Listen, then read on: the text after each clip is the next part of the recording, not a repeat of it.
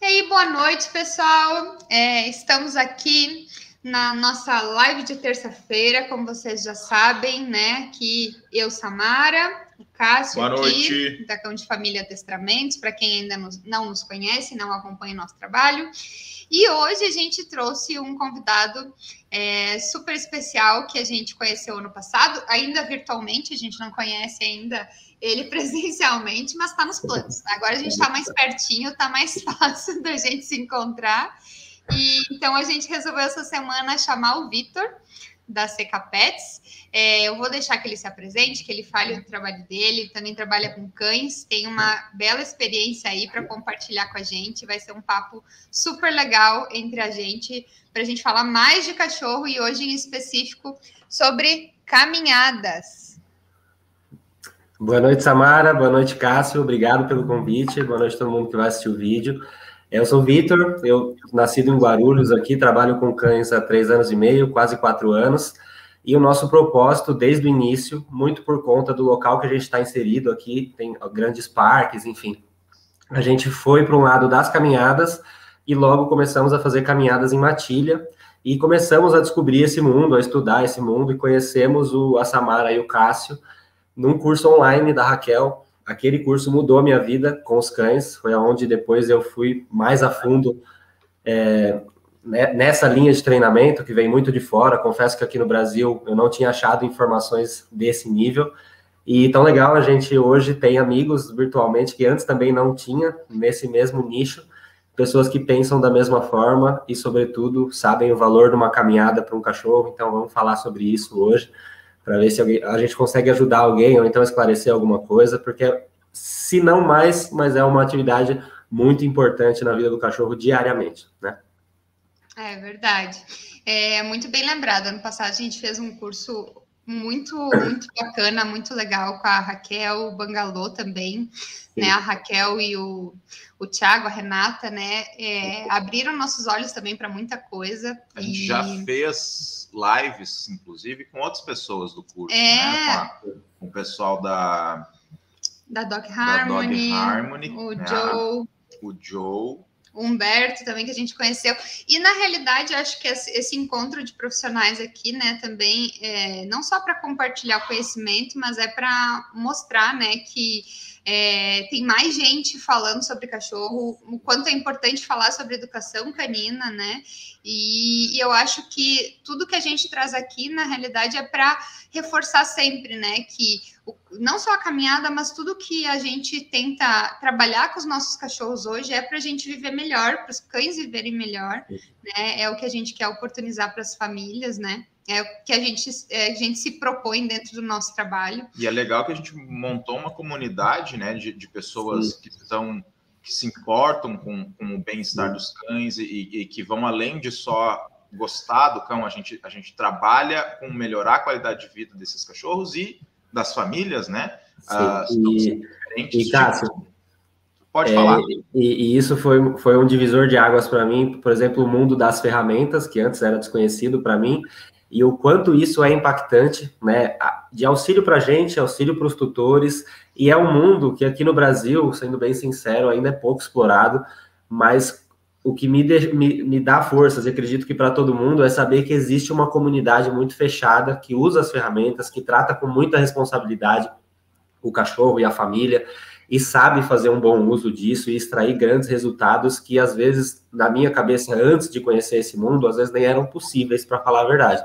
Eram coisas que a gente já começa a se conformar e entender que é assim, talvez, mas quando você acha pessoas com essa ideia e você vê que é um grupo muito grande, muito importante, de pessoas que fazem um trabalho sério, um treinamento intensivo, uso das ferramentas corretas e boas, enfim, é um mundo que se abriu para mim, foi um divisor de águas. Hoje a gente é totalmente adepto a esse mundo, né, das ferramentas, da metodologia de treinamento intensivo, das, do valor das caminhadas. Então, foi um mundo que se abriu e que um divisor de águas, para a verdade. É. E falando em, em, profissionais bons, né? Olha quem está nos vendo aqui, que a gente não pode deixar de comentar, que é a Carol da Cão Urbano. A Carol também já esteve numa live com a gente esse ano e nos convidou no passado para uma live, me convidou. É, a gente, a Carol é uma é uma dog walker, né? Uma caminhadora, uma passeadora, não uma caminhadora, uma passeadora lá de Novo Hamburgo, lá do Rio Grande do Sul. Legal. Ela faz um trabalho super legal. Inclusive, ela também trabalha com grupos de cães, né? Ela caminha, ela tem uma experiência muito bacana. Esses dias ela fez uma live também falando é, sobre como agrupar esses cães aí. Então, também é um canal de informação muito importante que vocês também a gente recomenda que vocês sigam e que acompanhem o trabalho dela. E, e, ela também trabalhava com adestramento antes. Ela né? já trabalhou com adestramento também. E, e ela tem duas, né? É, tem tem coisas que ela trabalha com as, com as cachorras dela, com os cães é. do, dos clientes, a gente sempre sabe que a caminhada acaba trabalhando muitas coisas no, no cachorro, né? Então, Sim. mesmo que a gente trabalhe só a, só, entre aspas, com a caminhada, a gente está fazendo com que o, o, o, cachorro ele evolua em muitos sentidos, né? Então, e, e, a Carol ainda comentou aqui quanto tempo não vi esses dois juntos nas lives. É, Carol, agora a gente. É eu dei uma, dei uma puxada aqui e o Cássio resolveu aparecer para dar o ar da graça e compartilhar um pouco mais com a gente. E o Jesus está aqui com a gente também. Boa noite, Jesus. Botou um emoji aí para a gente para dar uma boa noite para nós. Obrigada por estar nos assistindo. Jesus, também conhecido como, como Chico. Como, como, Chico, como pai do Cássio. e ele está sempre nos apoiando também. Legal. E, e a gente, bom, a gente está falando de caminhada, mas na realidade, é, falar de caminhada não é só falar da caminhada já lá na rua, já com a coleira no pescoço, é, já, né, a, a, a caminhando a não sei quantos quilômetros por hora com o cachorro, mas a gente está falando de, um, de, uma atividade que ela necessita de um preparo, né? Anterior. A gente não começa a caminhar com o cachorro só quando a gente sai na rua. É, tem etapas anteriores aí que a gente tem que, que a gente sabe que é, se a gente fizer, né, cumprir esse protocolo, a gente vai ter uma caminhada bem mais é, satisfatória na rua, né? Então, acho que a gente poderia falar um pouco sobre isso também, né? E vou deixar o Vitor também falar aí um pouquinho sobre essa questão de como iniciar mesmo a caminhada, né? Como a gente faz essa preparação, o que, que é importante a gente tomar cuidado nesse início aí. Vai lá que quem fala é você. Viu? É, hoje a gente vai Sim. deixar você falar. É, é, é realmente muito importante, talvez tão importante quanto o ato de caminhar na rua, é como o cachorro se prepara e sai para aquela atividade.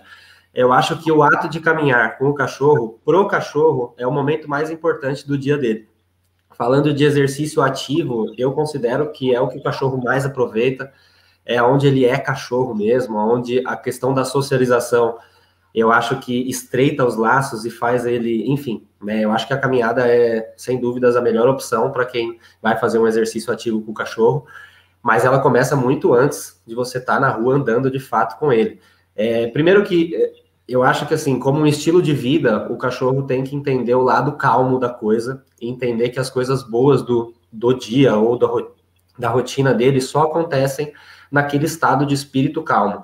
Né? Às vezes as pessoas é, tentam fazer uma caminhada ou então qualquer atividade com um cachorro num nível de energia muito além do que aquela própria pessoa tem e consegue se comunicar.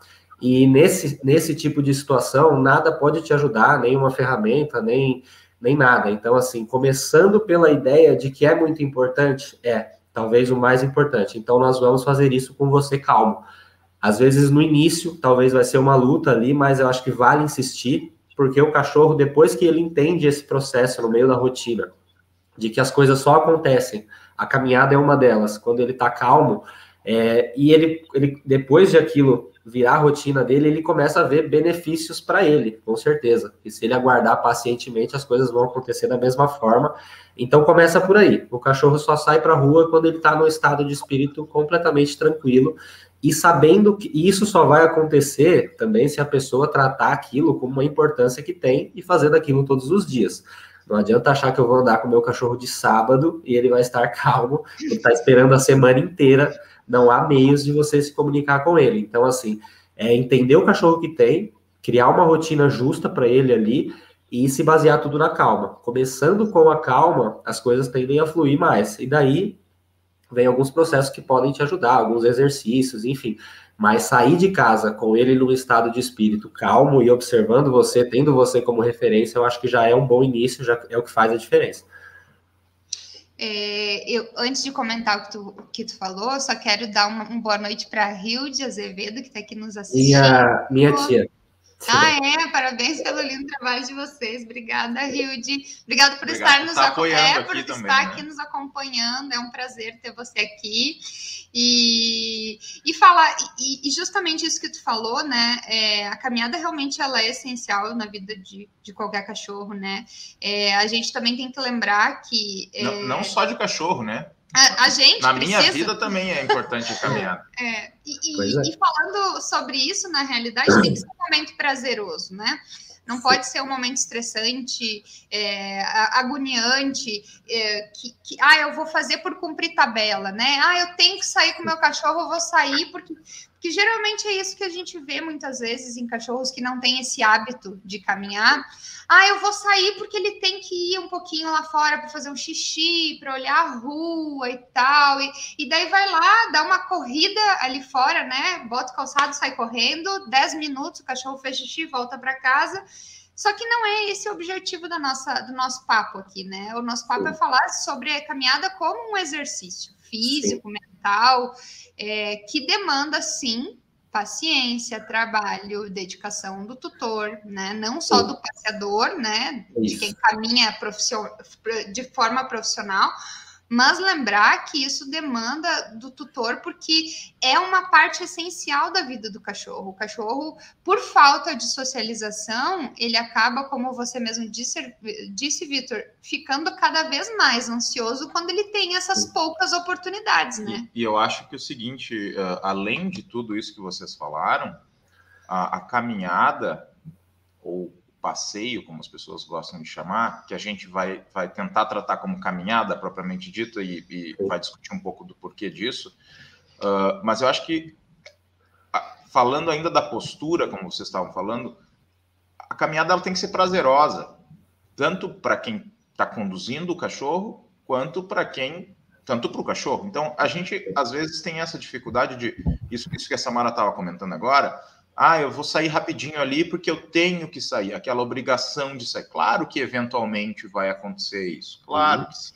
Claro que a gente sabe que todo mundo tem uma rotina né, uh, corrida e que às vezes a gente não tem tempo para ter uma, uma, uma, caminhada de qualidade. O que não pode acontecer é que isso ocorra todo, todos os dias, isso seja a regra e a, e a caminhada longa, com qualidade, prazerosa, seja a exceção.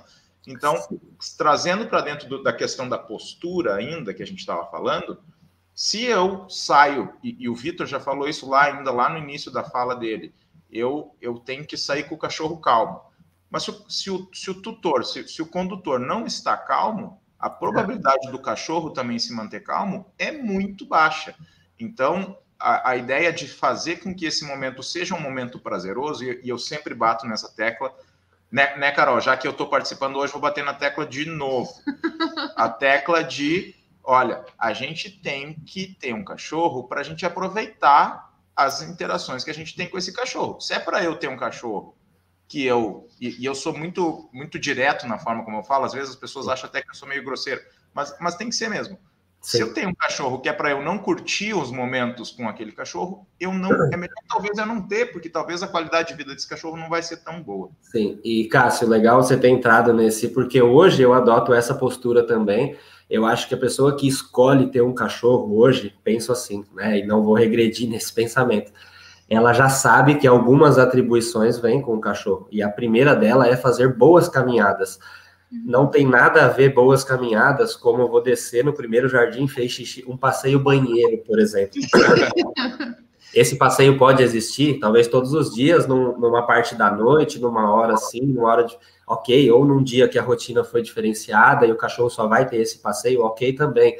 É, estamos falando da vida inteira a atribuição de fazer uma boa caminhada todos os dias é uma regra, eu penso. É claro que você vai olhar para o seu cachorro, eu tenho um pug, ou eu tenho um pitbull, ou eu tenho um vira-lata, você vai entender qual o nível de energia, qual que é o bem-estar que você vai oferecer para o seu cachorro. Agora, o ato de caminhar com ele, independente da dosagem ali, eu acho que é diário, Claro, tem imprevistos como chuva, dias difíceis e qualquer coisa, mas se não cabe na sua rotina, tem que caber no seu orçamento que você vai precisar da ajuda de alguém que você vai ter que pagar esse serviço. Porque a caminhada está diretamente ligada ao bem-estar do cachorro. É o momento ali que ele é cachorro, sabe? Assim, é, é o que eu costumo falar, o cachorro o peixe nada, o cachorro anda. Ele precisa daquilo, precisa andar. E não, e não tem nada a ver com descer no banheiro, descer no jardim, fazer xixi e voltar. Malemar, ele esticou as pernas numa dessa, não tem nada a ver com é. caminhada. E, e legal, tô lendo aqui no YouTube, é, uma, uma dog walker, eu ia puxar um gancho antes, falando, da, a, a, legal, a, a pergunta dela. Com dog walker, estou com um cão 24 horas por dia, saio duas ou três vezes Saio duas ou três ou cinco vezes por semana por alguns minutos. Pego, pego cães com rotinas diferentes. Como sugere trabalhar sem esse vínculo e sem a participação do tutor? Legal essa pergunta, porque é o que a gente enfrenta Ótimo. desde o começo, né? A ideia que eu comecei falando sobre o cachorro precisa sair calmo, o meu cachorro vai sair calmo sempre que for caminhar comigo. Só que quando eu vou na casa de uma pessoa buscar um cachorro, não consigo exigir isso, né? Sim. Alguns cães fazem Alguns clientes fazem uso da caixa de transporte, ou então tem um nível mais avançado de place, alguma coisa assim, mas eu, como meu serviço, não posso exigir isso, não cabe na rotina. Então, mas isso entra a, a habilidade nossa também de saber lidar com um cachorro mais agitado, até no começo do passeio conseguir direcionar ele e estabilizar a energia. Isso eu tenho que saber o cachorro que eu estou buscando, qual nível de energia que ele tem, né? Como que ele sai de casa e ver formas que eu consigo neutralizar ele nos primeiros momentos do passeio, para que ele entenda que, mesmo que eu não tire de casa calmo, o passeio de fato só começa quando ele está conectado comigo e mais calmo. Isso é um desafio nosso, né? Eu acho que a gente, eu, pelo menos nesse trajeto, eu fui desenvolvendo uma postura, uma talvez uma energia ali para lidar com esse tipo de cachorro nessas situações, que às vezes sim, a gente tem que mudar um pouco a postura, elevar um pouco a energia, porque o cachorro demanda aquilo, né? Então é uma dificuldade sim de quem trabalha com cães, porque é o tipo de coisa que não dá para exigir do cliente, embora seja o mundo ideal, né? Mas legal a pergunta dela, a gente passa por isso sempre. Todo dia tem um cachorrinho que sai voando e a gente ali faz um exercício de vai e volta ali, conecta ele e ele beleza sabe? É, mas isso eu, é. Eu, deixa eu fazer uma, uma pergunta antes. Eu, desculpa, antes de te perguntar, eu quero fazer uma, uma, pergunta relacionada a exatamente isso que você falou. Mas antes de fazer essa pergunta. Dá um, um oizinho para Sol, que está aqui nos vendo. Obrigada, Sol, parabéns. É, equipe preparada com confiança. Ó, o pessoal, é, pessoal, tá pessoal gosta de ouvir o Vitor, hein? É, ó, a, como é que, como é que eu, eu chamo o nome é dela? ID, ID, Ilde ID, isso. ID Maria, oi pessoas, muito bom, estou Minha amando. Obrigada, também. obrigada por estar aqui. Tem mais gente. Tem aqui, mais ó. gente, tem a Cássia aqui também, um oizinho para Cássia. Para mim, para mim foi fácil aqui começar a trabalhar, porque é um mundo que aqui, pelo menos onde eu tô, não tinha sido explorado ainda, o universo dos cães e essa ideia de trabalhar com matilha.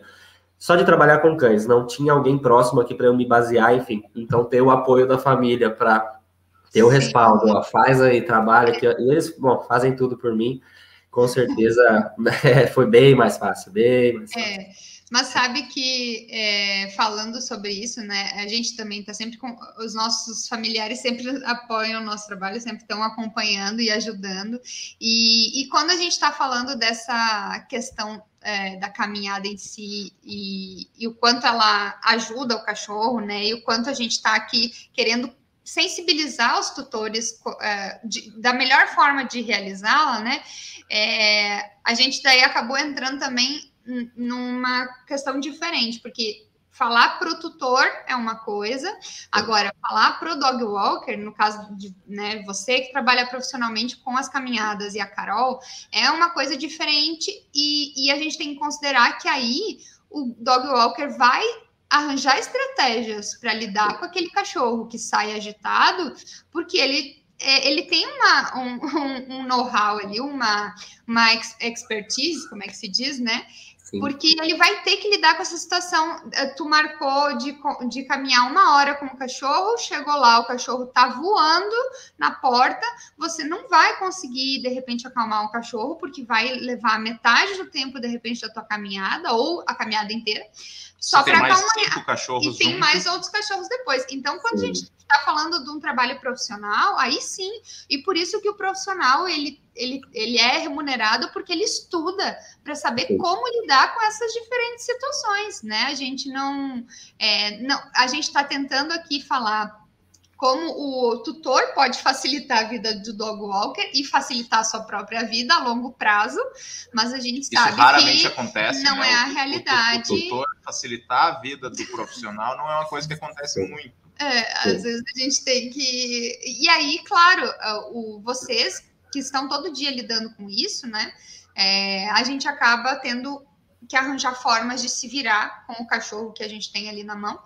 E, e, e, as ferramentas nesse ponto também ajudam, que a gente depois pode também falar um pouco mais sobre elas, né? E Sim. a Carol também só comentou aqui. Obrigada, Vitor. É exatamente isso que eu faço. Vai ter desafio, mas é a maravilha de ser dog walker. Olha só, a Carol participando bastante, e, e eu acho ótimo quando outros profissionais vêm né? Não é só, só o, o, consumo do conteúdo não fica restrito a pessoas que, que querem aprender, né? Às, às vezes as pessoas vêm também nos ajudar aqui a, a, contribuir com o nosso conteúdo e agradeço bastante a Carol por isso. Carol e é antes ela, ela também comentou sobre o que a gente estava falando lá, né, de sair de qualquer jeito, de, de, de, não aproveitar o passeio, que ela concorda, e a, a Cássia, quase me achará aqui, também uh, que concorda sobre a questão de responsabilidades, né, que, que o Vitor estava falando lá, quase, quase que o, o Homem-Aranha, né, com grandes, é. com grandes poderes vem grandes responsabilidades, e ela concorda. Eu, eu, eu gosto muito, a Samar não gosta muito que eu fale, mas eu vou falar, já que ela me deu a deixa aqui, ó, falou do humano. As pessoas falam que não, né? Ah, porque é quase como um filho humano.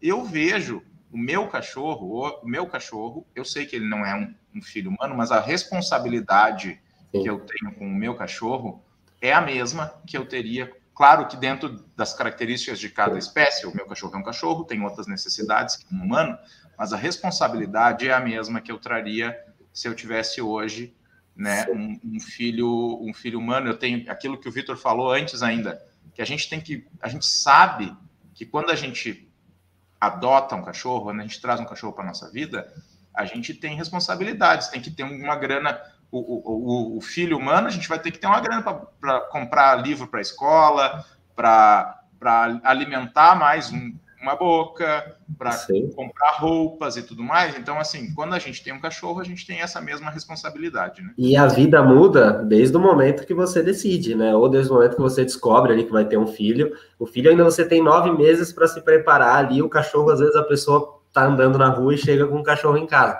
Então, assim, né? Às vezes é, é, é essas relações aí eu fico meio cauteloso mesmo de fazer, porque tem casos, tem casas que as pessoas sim tratam até talvez acima o cachorro do seu filho, né? Para mim, é. acho que, acho que para mim é muito claro também, é um cachorro, tem todo o respeito e todo o amor do mundo. Nasci, cresci com cães e vou viver a vida inteira, mas é um cachorro. Eu tenho que tratar ele dessa forma. Eu tenho que entender ele como um cachorro, saber as suas necessidades e responsabilidades que eu tenho, porque um cachorro, assim como uma criança, ele precisa da minha orientação 100% do tempo. Eu não posso achar que ele vai fazer uma, uma boa escolha, sabe? Se eu não se eu não direcionei, se eu não fiz um bom trabalho, se eu não tomei a frente várias vezes, eu não posso exigir isso do meu cachorro. E só, só comentando a participação da Carol, obrigado, prazer em conhecer ela, depois eu vou acompanhar as redes sociais também dela. É, a questão, assim, do sair de qualquer jeito, ela tá certíssima, foram alguns pontos que a gente ao decorrer da empresa foi colocando, porque uma coisa é você sair com um Yorkshire que está um pouquinho mais animado porque te viu, você não precisa exigir uma perfeição.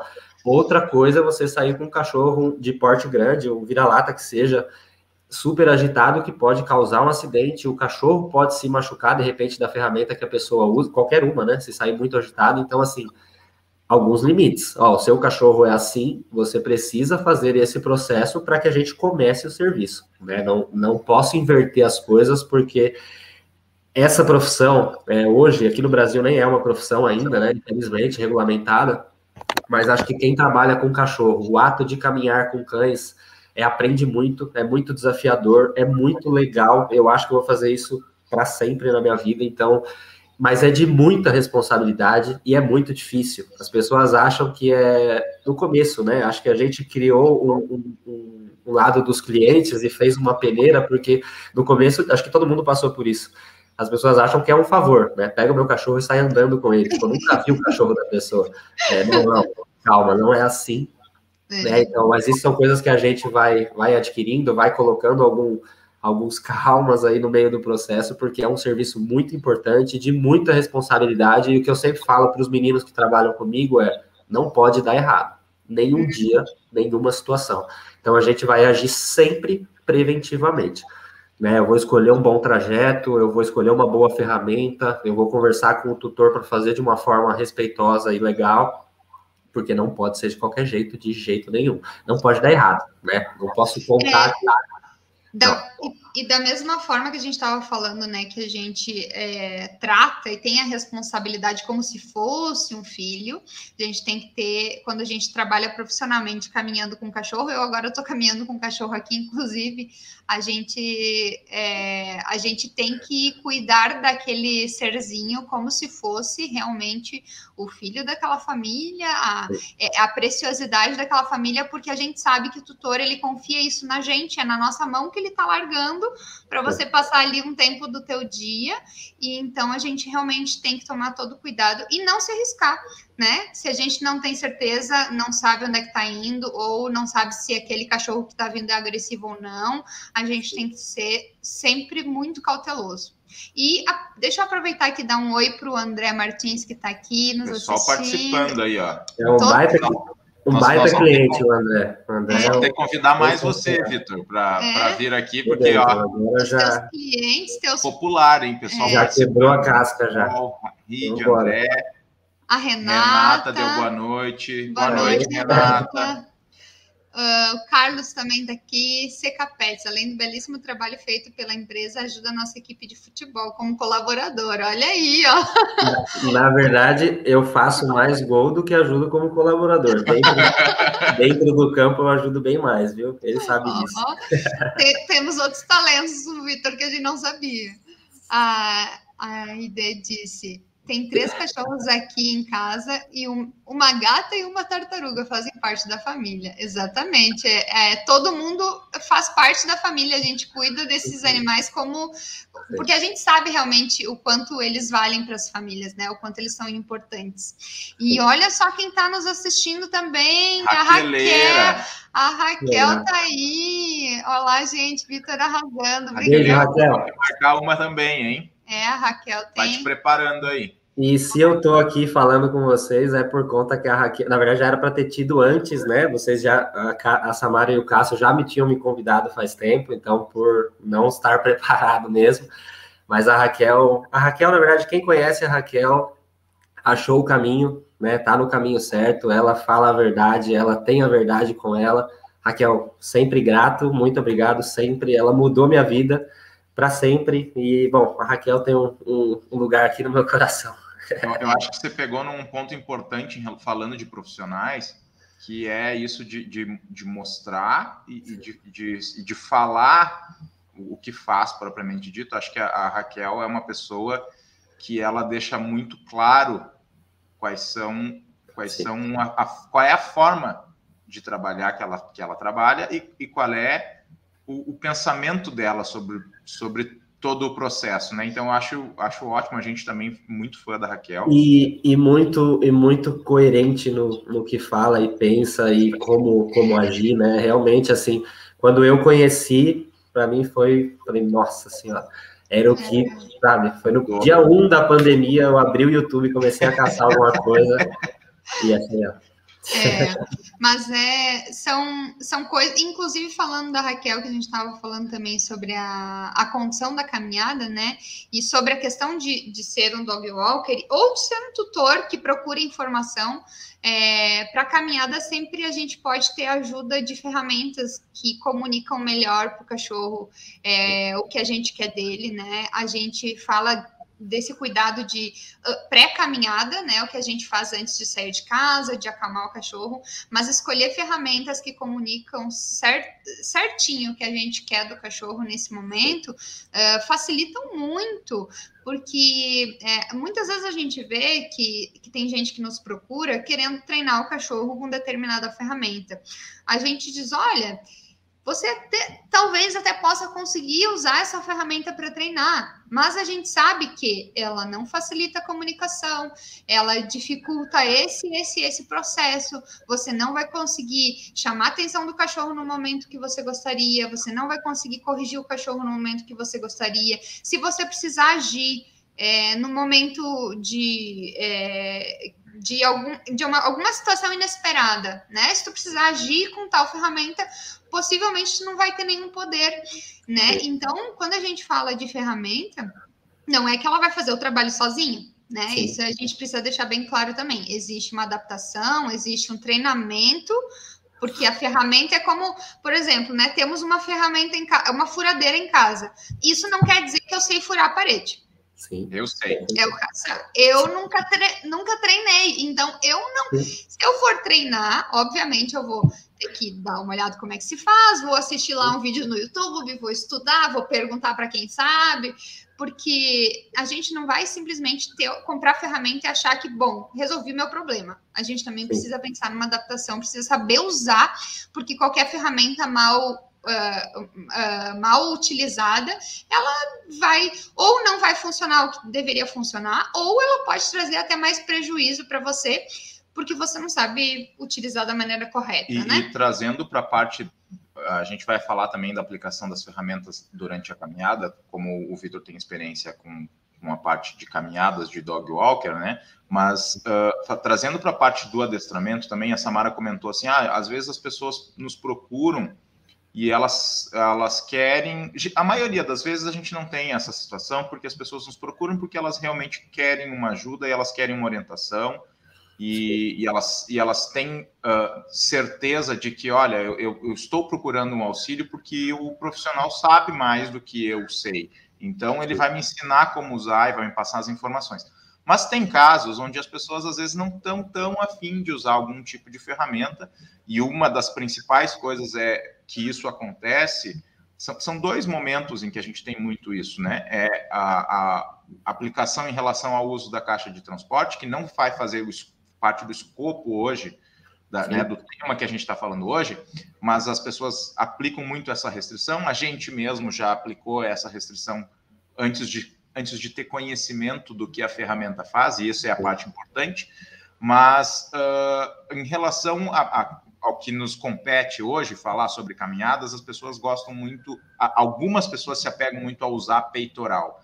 Sim. E uh, é, acho que está dentro disso do que a Samara falou. Vai funcionar? Não, é. é possível que funcione. Dentro da metodologia que eu e Samara aplicamos nos clientes, eu costumo dizer o seguinte: não é todo mundo que vai. Vai funcionar? Vai, dependendo do. não do cachorro, dependendo do tutor, do, da, da família.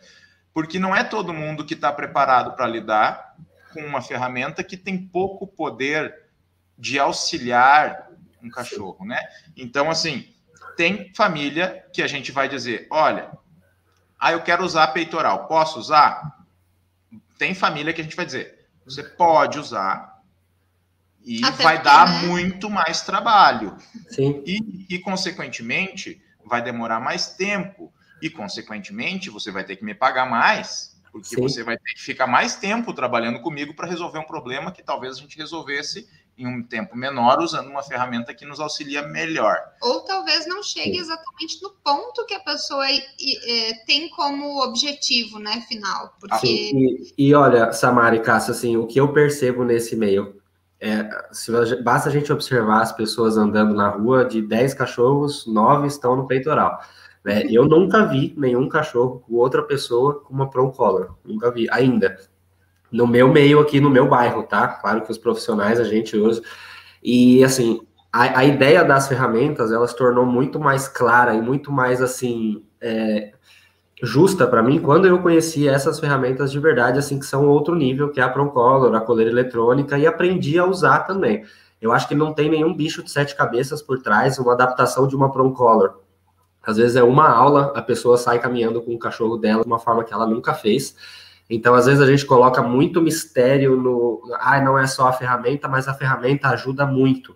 Principalmente uma pessoa que a, gente tem que ser justo com a pessoa que a gente está atendendo, né? É, de repente, um passeio de um cachorro X no peitoral na minha mão, eu não usaria o peitoral em nenhuma situação, independente do cachorro. Eu acho que se pode facilitar, vamos facilitar. A, a, a ideia da ferramenta, ela é só para facilitar a comunicação.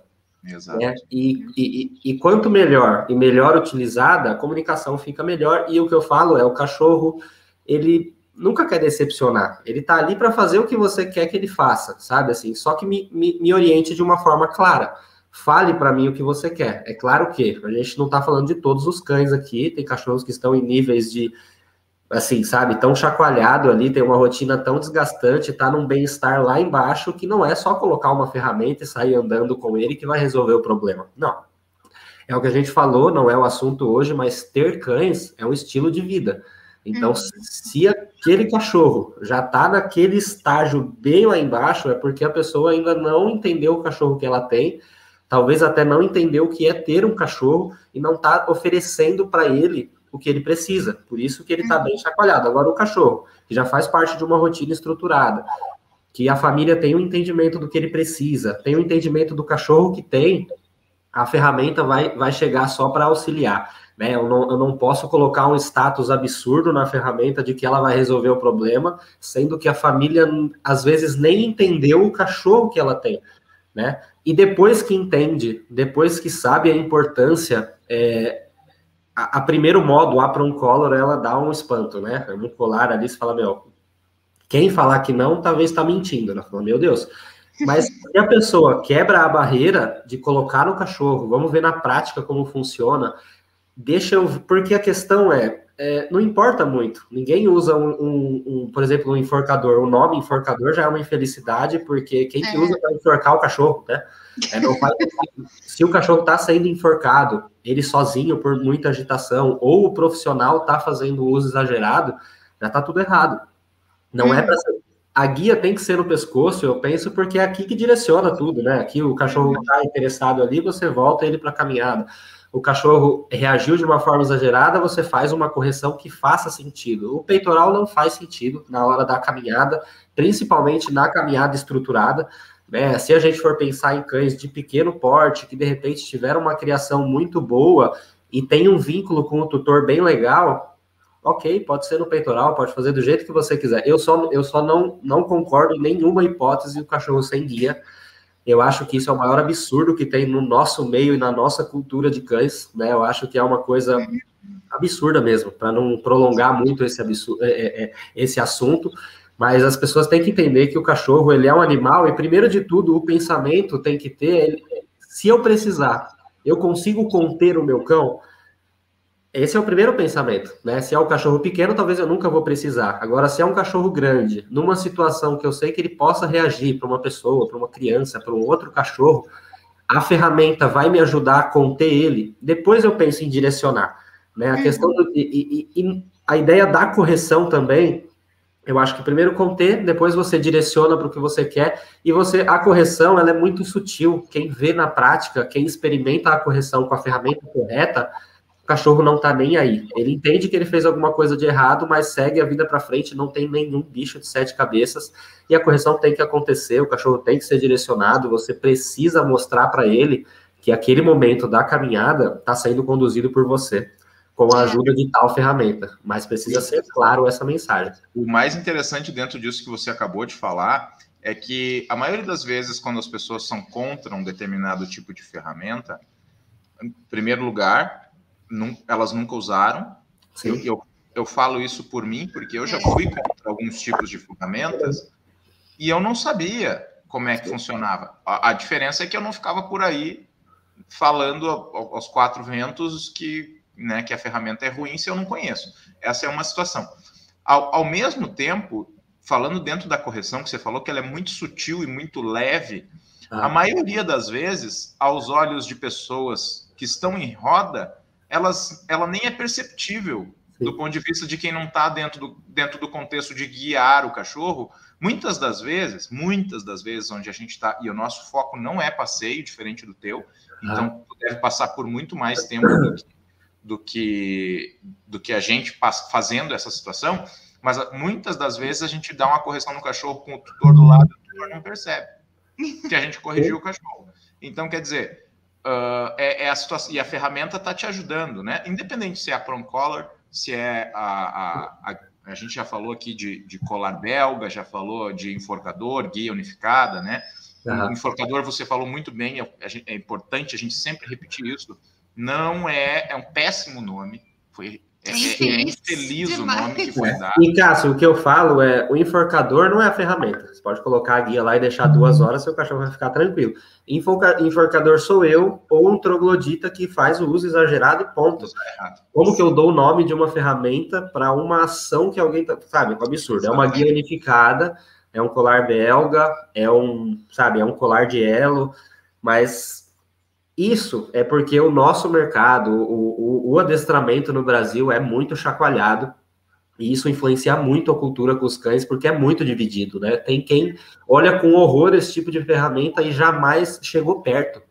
É. Né? Eu acho que isso é muito injusto. Eu, com certeza, eu já estive do outro lado da história. Quando eu comecei, só usava peitoral, usava guia dos clientes e eram só peitoral. E óbvio que não dá certo, você vai vendo alternativas, mas aí, beleza, vou usar uma guia unificada é o tipo de ferramenta que a pessoa tem que saber usar. Né? É, se não, sim, se você não tiver um bom manejo ali, você pode de fato machucar o cachorro. O cachorro pode se machucar, então é o tipo de coisa que você tem que primeiro saber o que você está fazendo para depois começar a fazer de fato, e, e, e isso assim, para todas, né? É. É, eu tenho que conhecer, é, outra, chamando a Raquel de novo, tem que usar nos meus, tenho que fazer dar certo com os meus, os meus usavam peitoral a vida inteira. Quando eu comecei a trabalhar com isso, trocou. Minha cachorra ficou sete anos sem andar. Andava de sábado, era a maior loucura. Eu era criança, me arrastava. E depois, assim, que você troca a comunicação, você vê que o cachorro não é aquilo. Ele só não estava entendendo o que você queria falar para ele. Minha cachorra hoje é assim, é um doce e foi uma coisa conquistada de uma hora para outra por conta de uma trocada de chave de perspectiva e, e com a ajuda de uma ferramenta, sabe? É, a, a, o uso da ferramenta não tem nada a ver com bem-estar, né? As pessoas insistem em falar isso, de achar que usar tal ferramenta, o bem-estar do cachorro. Gente, pelo amor de Deus. É, eu acho que é o que você disse, o Cássio disse, às vezes você prolongar um processo de adestramento ou prolongar um processo de porque você está usando a ferramenta errada, eu acho que isso é, é, é, injusto com o cachorro. Se ele pudesse escolher, ele ia falar: me coloca a melhor ferramenta aí, porque eu quero entender o que você quer falar comigo. Só isso. Agora, às vezes, você prolonga um processo atrás de petisco e atrás de peitoral e atrás de outra coisa, e quem perde nesses meses ou anos é o cachorro. Né? Um mês, um ano, tem um impacto para gente. Agora, para o cachorro é outro, é muito maior. Né? O cachorro vive menos, ele vive o momento ali. Então ajuda o cachorro, põe a ferramenta melhor que tem, faz uma boa caminhada com ele, e aí sim começa você conversar com ele de uma forma legal. Ele vai começar a olhar para você com bons olhos, olha, ele me entende, ele conversa comigo, né, de uma forma que eu entendo. Então, assim, é, é esse tipo de nuance de, de peitoral, de eu quero que seja assim, não, não, não. Eu trabalho assim e tá tudo bem, tá? Se você quiser fazer a primeira aula, a gente vamos conversar aqui, vamos para cima. Agora, não, não é, é porque. A gente também tem que ser, tem que ser honesto, né, com o cliente. É, dizer, olha, é, você quer usar isso? Você pode usar. Até onde ela vai te levar, aí eu não posso te dizer, porque é, fica, é, a gente tem que, é, tem que ser sincero no sentido de orientar a pessoa e dizer para ela o que, que isso vai prejudicar a longo prazo, né? Porque Sim. o melhor é que a gente é, realize um trabalho e o tutor também possa caminhar mais tranquilamente, mais cedo possível. né? Sim. Então, é, se a gente puder simplificar o processo, melhor ainda, né? É, eu vou só dizer aqui que a, a, a, então. que o Vitor está teus, teus, teus seguidores estão todos aqui. Ah. O Carlos também falando que é mais fácil orientar e adestrar o cão do que o dono. É verdade. Com certeza. Vezes, é, a gente se comunica muito mais fácil com o cachorro e com Sim. o tutor a gente, às vezes a gente passa um, um perrengue maior. Vitor é responsável por termos uma convivência muito legal com Olha os peixinhos. Legal. Olha, é isso que a gente quer, é isso que é. a gente busca, né? Ó, estou amando. O, a Carol dizendo aqui também, já ouvi muito, o passeio é do cachorro e não o meu. Acho que os tutores precisam entender que é um momento de conexão e vínculo e a pessoa é total parte do processo. É a gente, porque quando é uma é uma coisa que a gente faz por obrigação, é como você disse antes, Vitor, a gente não entendeu ainda o que é ter um cachorro. Sim. E aí, quando a gente não entendeu ainda o que é ter um cachorro, a gente não vê o cachorro como uma espécie que necessita de caminhada. Sim. E aí a gente só vê a nossa necessidade. Não, eu preciso levar o cachorro lá, fazer o xixi, e aí deu, volto para casa correndo. Então, é, a gente esquece que o cachorro tem a necessidade que não é a necessidade do humano, né? Então a gente. E isso que a Carol falou, a parte do vínculo, os livros, a parte que a gente estuda, diz que é entre 80% e 90% do vínculo que se cria com o. É, é através da caminhada. Então, se o tutor não quer fazer, ok, mas pague alguém que faça e talvez saiba. Isso acontece muito com a gente. As pessoas às vezes têm ciúmes do cachorro com a gente, porque, sabe, a gente tem um momento do dia com o cachorro, dá o que ele mais quer, da forma que ele aproveita. Então, é, se a pessoa não quer fazer, eu acho que o meu papel é deixar claro que, ok, eu faço por você, basta você pagar o serviço mas você poderia fazer, você vai perder muita coisa, sabe assim? E se você decidiu ter um cachorro e, e não entendeu o valor da caminhada, mas eu acho que depois que a pessoa é apresentada e faz uma boa caminhada com o cachorro dela, eu acho que é muito legal e as pessoas se encorajam, sabe? Assim, eu acho que o nosso, é claro que tem que saber o cliente que eu tenho, se for uma, uma senhora, um senhor, uma criança que é o, enfim, né? Eu tenho que ser realista ali se a pessoa vai conseguir cumprir o quanto que eu vou ajudar ajudar ela ou não. Mas a caminhada, é por quem for feita, o cachorro vai, vai ter um, uma estrelinha ali. Exatamente. O Ó, Wellington pessoal também. aí, todo mundo dando um oi. Wellington. Admiração total, ó. A Raquel disse ali um beijo enorme para vocês três. Sempre vejo as lives aqui, tá sensacional a consistência de vocês no canal. É isso aí. Ah, obrigada, obrigada Raquel. Raquel. Obrigado por participar de é. novo. Daniel legal. também, super turma. Oh, valeu, Daniel. Luana, total conexão. Tanto o Vitor sempre fala sobre a energia do tutor e a postura corporal. Exatamente. Ah, é muito importante a gente falar sobre a questão da postura, porque muitas vezes a gente vai. E a gente vai falar um pouco também sobre cachorro Luana. seguro que isso é muito importante para cachorro inseguro, né? A falta de postura do tutor acaba deixando e fragilizando ainda mais o cachorro e faz com que a caminhada seja cada vez pior. E o que acontece geralmente é que quando a caminhada é muito decepcionante para o tutor, é, o, o tutor isola cada vez mais o cachorro porque não consegue levar o cachorro para a rua, não se sente à vontade. Então, se mudasse a postura, né, a comunicação fosse diferente, a forma de sair de casa, o que fazer na rua com o cachorro, ficaria tudo mais simples, né? A gente não precisaria sofrer tanto. A pessoa iria se encorajar realmente a sair com o cachorro mais vezes, né? O que a gente vê é que por caminhadas ruins, muitas vezes, ou mal conduzidas, enfim, o cachorro fica cada vez mais restrito dentro de casa, né? Então, e a Carol aqui ainda é, é. confirmou Concordou, tudo né, isso. Em relação é. à conexão que a gente tem.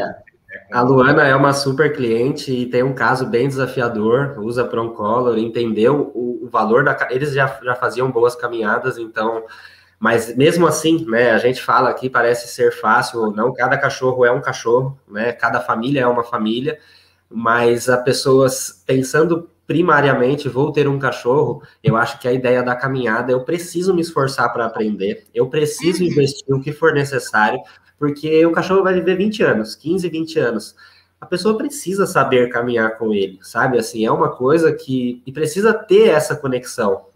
Os livros dizem é de 80 a 90% a relação que se cria através de uma caminhada, então às vezes a pessoa passa a vida sem experimentar essa conexão, sabe? Sem ter um cachorro ali que olha para ela e, e, entende aquele momento tão importante, sabe? Ver, ver, ver aquela caminhada fluindo numa boa, o cachorro conectado, olhando para ele como uma referência. Então, isso independente da pessoa, se é um, um homem, uma mulher, uma senhora, eu acho que as ferramentas me deu muita abertura também, porque a gente atende muito, às vezes, muitas senhoras também, e ou casos desafiadores, que a ideia é na nossa mão, ok. Às vezes a gente faz isso a vida inteira e ok, consigo fazer. Mas preciso dar esse poder para o tutor. Né? O tutor precisa conseguir fazer. E às vezes a ferramenta é onde estreita esse laço, onde o tutor fala, não, beleza, agora eu consigo. E às vezes é, é egoísmo da nossa parte achar que, achar que todo mundo consegue fazer da nossa, do, da, do nosso jeito ou como a gente faz, porque essa é a nossa vida, né? É o que eu faço todo dia com vários cães, então e eu tenho, quando atendo uma família, olhar para ela e falar, ó, você precisa conseguir fazer também. Uhum. O, sabe que eu, falando agora que o, que o Vitor falou sobre conexão, e, a, e, aproveitando que a Luana também falou, e a, e a, e a, a, Carol, a Carol concordou, a gente está agora, uh, hoje mesmo, hoje foi o primeiro dia, vocês vão ver aí ao longo desse mês, né, a gente está fazendo treinamento intensivo com a Lila, então é uma cachorrinha que a gente pegou aqui, que, que vai estar tá rodando aí no, nossos, no nossa rede social. E, e, é bem isso que você falou, até inclusive ela está roncando aqui do lado, eu estou ouvindo aqui. O, você falou agora sobre conexão, que a caminhada gera essa conexão, e, e é bem isso. A, a, a Lila é um exemplo muito bom, porque ela chegou, eu trabalhei duas vezes com ela na casa dos tutores, Uhum. E ela tá roncando tá muito roncando. alto. uh, eu, eu, trabalhei duas vezes na casa dos tutores e ela é uma cachorra muito insegura, muito insegura. Ela late bastante, mas ela se conecta muito com quem tem uma postura forte. Então eu cheguei lá e eu me identifiquei muito bem com ela, porque eu botei a postura nela, ela, tava, ela começou a me obedecer completamente sem guia no primeiro dia, dentro de casa, dentro do pátio, obviamente, Isso. né? Uh, deixar claro aqui, até para o Vitor não me bater, Sim, porque eu vai ser tá? Você, vocês estão junto comigo, não, sem guia não, não funciona. E, e, o que, que aconteceu hoje? Tá? Ela, a Samara não conhecia ela, a gente começou a trabalhar ela ainda antes da pandemia, só que a gente parou por um. Uh, antes não da foi. pandemia, não, durante a pandemia, mas a gente parou durante um processo aí, e agora a gente está retomando. Uh, então ela já me conhecia, ela já foi, foi só duas vezes que ela me conheceu, mas ela se conectou bem. E é, hoje ela, geralmente é o contrário que acontece, geralmente os cachorros preferem uh, a, a mulher da relação, né, a Samara. Então, assim, cão que tem medo de homem, por exemplo, geralmente fica um pouco mais tímido comigo. Sim. Mas hoje foi o contrário. Hoje foi com a Samara que ela estava tímida. Ela queria ficar perto de mim. Sim. Então, o que, que a gente pegou? Pegamos, fomos para a rua e disse: vamos se conectar com o cachorro. Samara pegou, botou a guia nela e foi para a rua. Agora, tá, já está completamente à, à, à vontade para ficar com. Bom, ela está roncando dentro da caixa de transporte no primeiro dia ah, dela. É, a gente ia fazer um bolão aqui. Quanto tempo vocês acham que ela já usa a caixa de transporte? Nem 24 horas. Nem 24 horas. Eu não consegui, não consigo virar aqui o computador, mas estou com a Aira aqui, tá dormindo, estava comigo no Place, saiu e foi sozinha para a caixa de transporte, está aberta a porta da caixa, mas é um cachorro inseguro, é, é o que ele quer. Me fale o que fazer. Exatamente. Em todos os momentos do dia, né? É, é o que a gente começou falando, ter um cachorro é um estilo de vida e saber que eu tenho um cachorro, assim como se eu tenho uma criança, ela precisa da minha orientação para fazer a coisa correta. Talvez o cachorro vai precisar a vida inteira e as pessoas precisam estar preparadas para isso. Um cachorro inseguro, ele não só precisa, como espera e quer que você faça isso. Tome as decisões por mim. Né? Principalmente. Fica tudo mais fácil, né? Fica tudo mais fácil. Eu só quero aproveitar o momento de uma forma que eu me sinta seguro. E eu não sou capaz de fazer isso. O cachorro ali naqueles nervos, ou de repente a pessoa expõe ele numa situação qual ele não está preparado e não tem uma orientação clara, é onde acontece o desastre e o pior de tudo é o que você falou anteriormente. O cachorro vai perdendo espaço, porque a pessoa é a primeira a culpar o cachorro, né? O problema é uhum. é seu. entendeu? Eu não posso fazer nada para te ajudar. Você é assim, eu tenho um cachorro assim. Não. Um cachorro assim precisa de um dono assim, que pegue a guia e fala: não, vem cá, eu vou te mostrar, eu sei o que você precisa, eu vou fazer o que você precisa da forma que você. Até você começar a absorver começar a aproveitar e começar a escolher de uma forma do seu jeito, sabe? Mas antes disso, num processo bem bem sólido ali, eu preciso mostrar para o cachorro que ele pode confiar em mim, que eu vou tomar as decisões por ele. Né? Um cachorro inseguro, é, já vi casos de, assim, bem, sabe, bem delicados mesmo, um cachorro com muito medo, trauma mesmo, e a pessoa, às vezes, é, entra num processo de dó, né? De, de achar que aquilo é muito para o cachorro e que, ok, às vezes é uma situação feia mesmo, é um processo que exige no início uma postura maior, mas logo, se a pessoa consegue entender isso, consegue transformar para o cachorro, que ó, eu decido tudo por você. Na hora da caminhada, mais ainda. Eu sei que é um momento importante, desafiador para você, então deixa comigo. Para isso, às vezes a pessoa vai precisar do auxílio de alguém experiente, que sabe o que está fazendo, porque não é simples, né? A gente falar aqui numa live, uma pessoa vai pegar a guia e vai transformar o cachorro dela num cachorro confiante. Não né? Ela é um processo que a partir do momento que ela adota essa postura, ela vai ajudar o cachorro dela a chegar até lá também. Mas é. o problema é quando o cachorro já está naquele estágio e a família olha com um lado de mais insegurança ainda, de mais dúvida ainda. Né? Nesses casos, tem que procurar um profissional mesmo que vá, vá fazer isso que o Cássio está fazendo, que é colocar, ó, eu sei o que você precisa, vou colocar a guia em você, vou te levar para caminhar, vou te, eu vou te garantir lá na rua é, que você entre na rua e saia de lá bem, confiando em mim, né? Para isso a gente vai conversar também sobre a ideia da socialização no passeio, que as pessoas, sabe, é, é, aí, aí que entra alguns problemas também, de a pessoa achar que o cachorro precisa de muito ou quer muito além de simplesmente andar na rua e aproveitar a companhia. As pessoas acham que o cachorro vai sair na rua para fazer amizades ou é, fazer ser acariciado por pessoas alheias. Isso é eu vi uma postagem hoje do Thiago da Evoludog. Aí tinha um comentário na postagem assim: nunca ninguém pegou meu carro para dar uma, nenhum desconhecido pegou meu carro para dar uma volta na rua, ou então nunca aconteceu, deu com meu filho pequeno, alguém vir, sabe? Isso é um desrespeito. E com os cães, as pessoas acham super legal, né? Deixa Vazão, né? o cachorro, deixa eu invadir o espaço dele. Isso para um cachorro inseguro é um desastre, né? É, é, é, o tipo de coisa que ele vai olhar para você e falar: Meu, não confio em você. Eu não quero isso, eu não aproveito isso. Você vai deixar todo mundo ficar encostando em mim assim? É. Exatamente. Mas o, o, o que a, a Luana que comentou aqui, o carinho é demais. Temos muita confiança e segurança porque sabemos que além de seguros estão sendo amados. Ele tá, ela está falando do seu trabalho, igual a Hilde aqui também, acompanhando. É, que o carinho que você tem é maravilhoso, mas na realidade, olha só, né?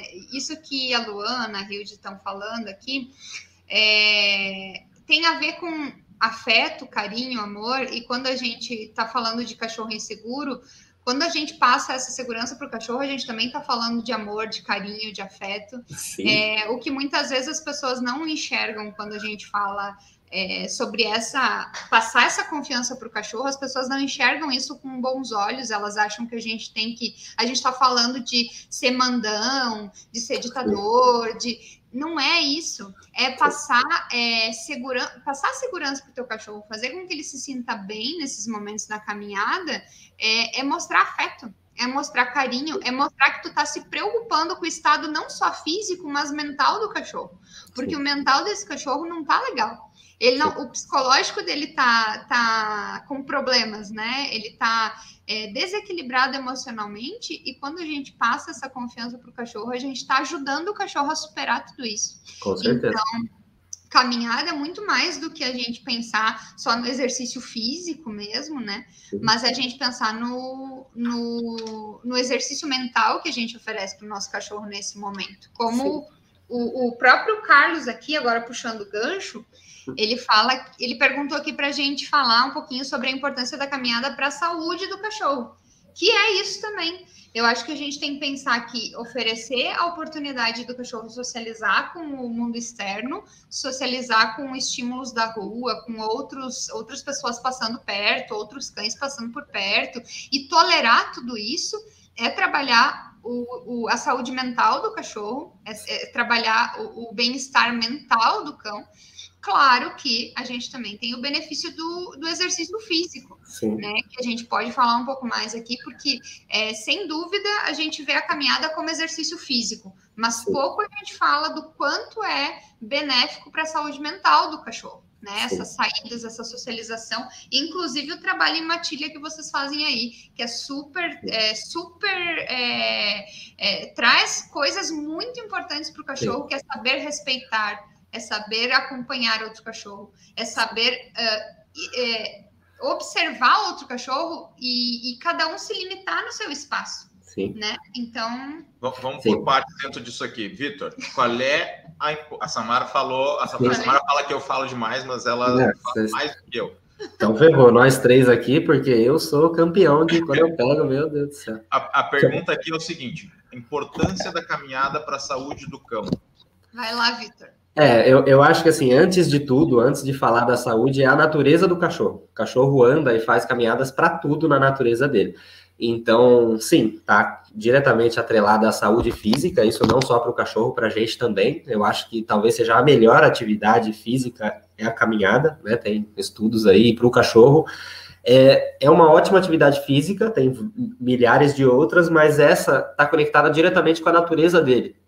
Então, basicamente, ele sabe o que fazer ali. Ele aproveita aquele momento, né? Às vezes, quando a gente vê um caso bem difícil, é porque a pessoa não está olhando para a caminhada como, o, como ela tem que ser, né? Como um estilo de vida que a pessoa vai ter que aprender a lidar com o cachorro que ela tem. Mas pro cachorro, aquilo é naturalmente, assim, eu sei o que fazer aqui. Eu, eu estou sendo o cachorro andando. Então, saúde física, saúde mental é, a questão da saúde física exercita o cachorro, com certeza. A saúde mental, eu acho que é ali onde ele absorve os estímulos de uma forma bem, é, bem respeitosa para ele. Né? Ele está fazendo o que ele nasceu para fazer, caminhando, e está absorvendo o mundo que ele vai ter que enfrentar. Eu acho que nesses momentos é, é vital a presença de um bom tutor para orientar, para saber que o cachorro não está naquele momento sozinho e não tem que decidir por ele. Eu acho que por ser o momento mais importante do dia do cachorro, é, vale a gente ajudar o cachorro, né, é, orientar ele nesses momentos para que ele se sinta confortável para fazer o que ele veio no mundo para fazer, que é andar para frente, fazer boas caminhadas. E a ideia da matilha, ela está bem atrelada com a ideia da natureza mesmo. Cães são animais de matilha, basta que essa matilha seja organizada e bem gerenciada ali por um bom líder e, e bem organizada, né? Cães são animais de matilha, mas são cães, são animais. Eles disputam recursos, eles disputam espaço. Então a matilha tem que ser bem, bem gerida, mas tem um, tem um, um ar natural da coisa, assim como o ato de caminhar, a matilha é natural. Não, não seria possível eu, Vitor, não teria experiência para colocar 20 cães juntos todos os dias e fazer isso de uma forma respeitosa e confiável. Eu não teria habilidade para isso se isso não fosse uma coisa natural deles, sabe? E, e, a questão da caminhada, antes de tudo, é saber que isso o cachorro nasceu para fazer isso. E sim, tem é, é, tudo na vida dele, na saúde física, saúde mental, é ali que ele que ele aproveita as situações.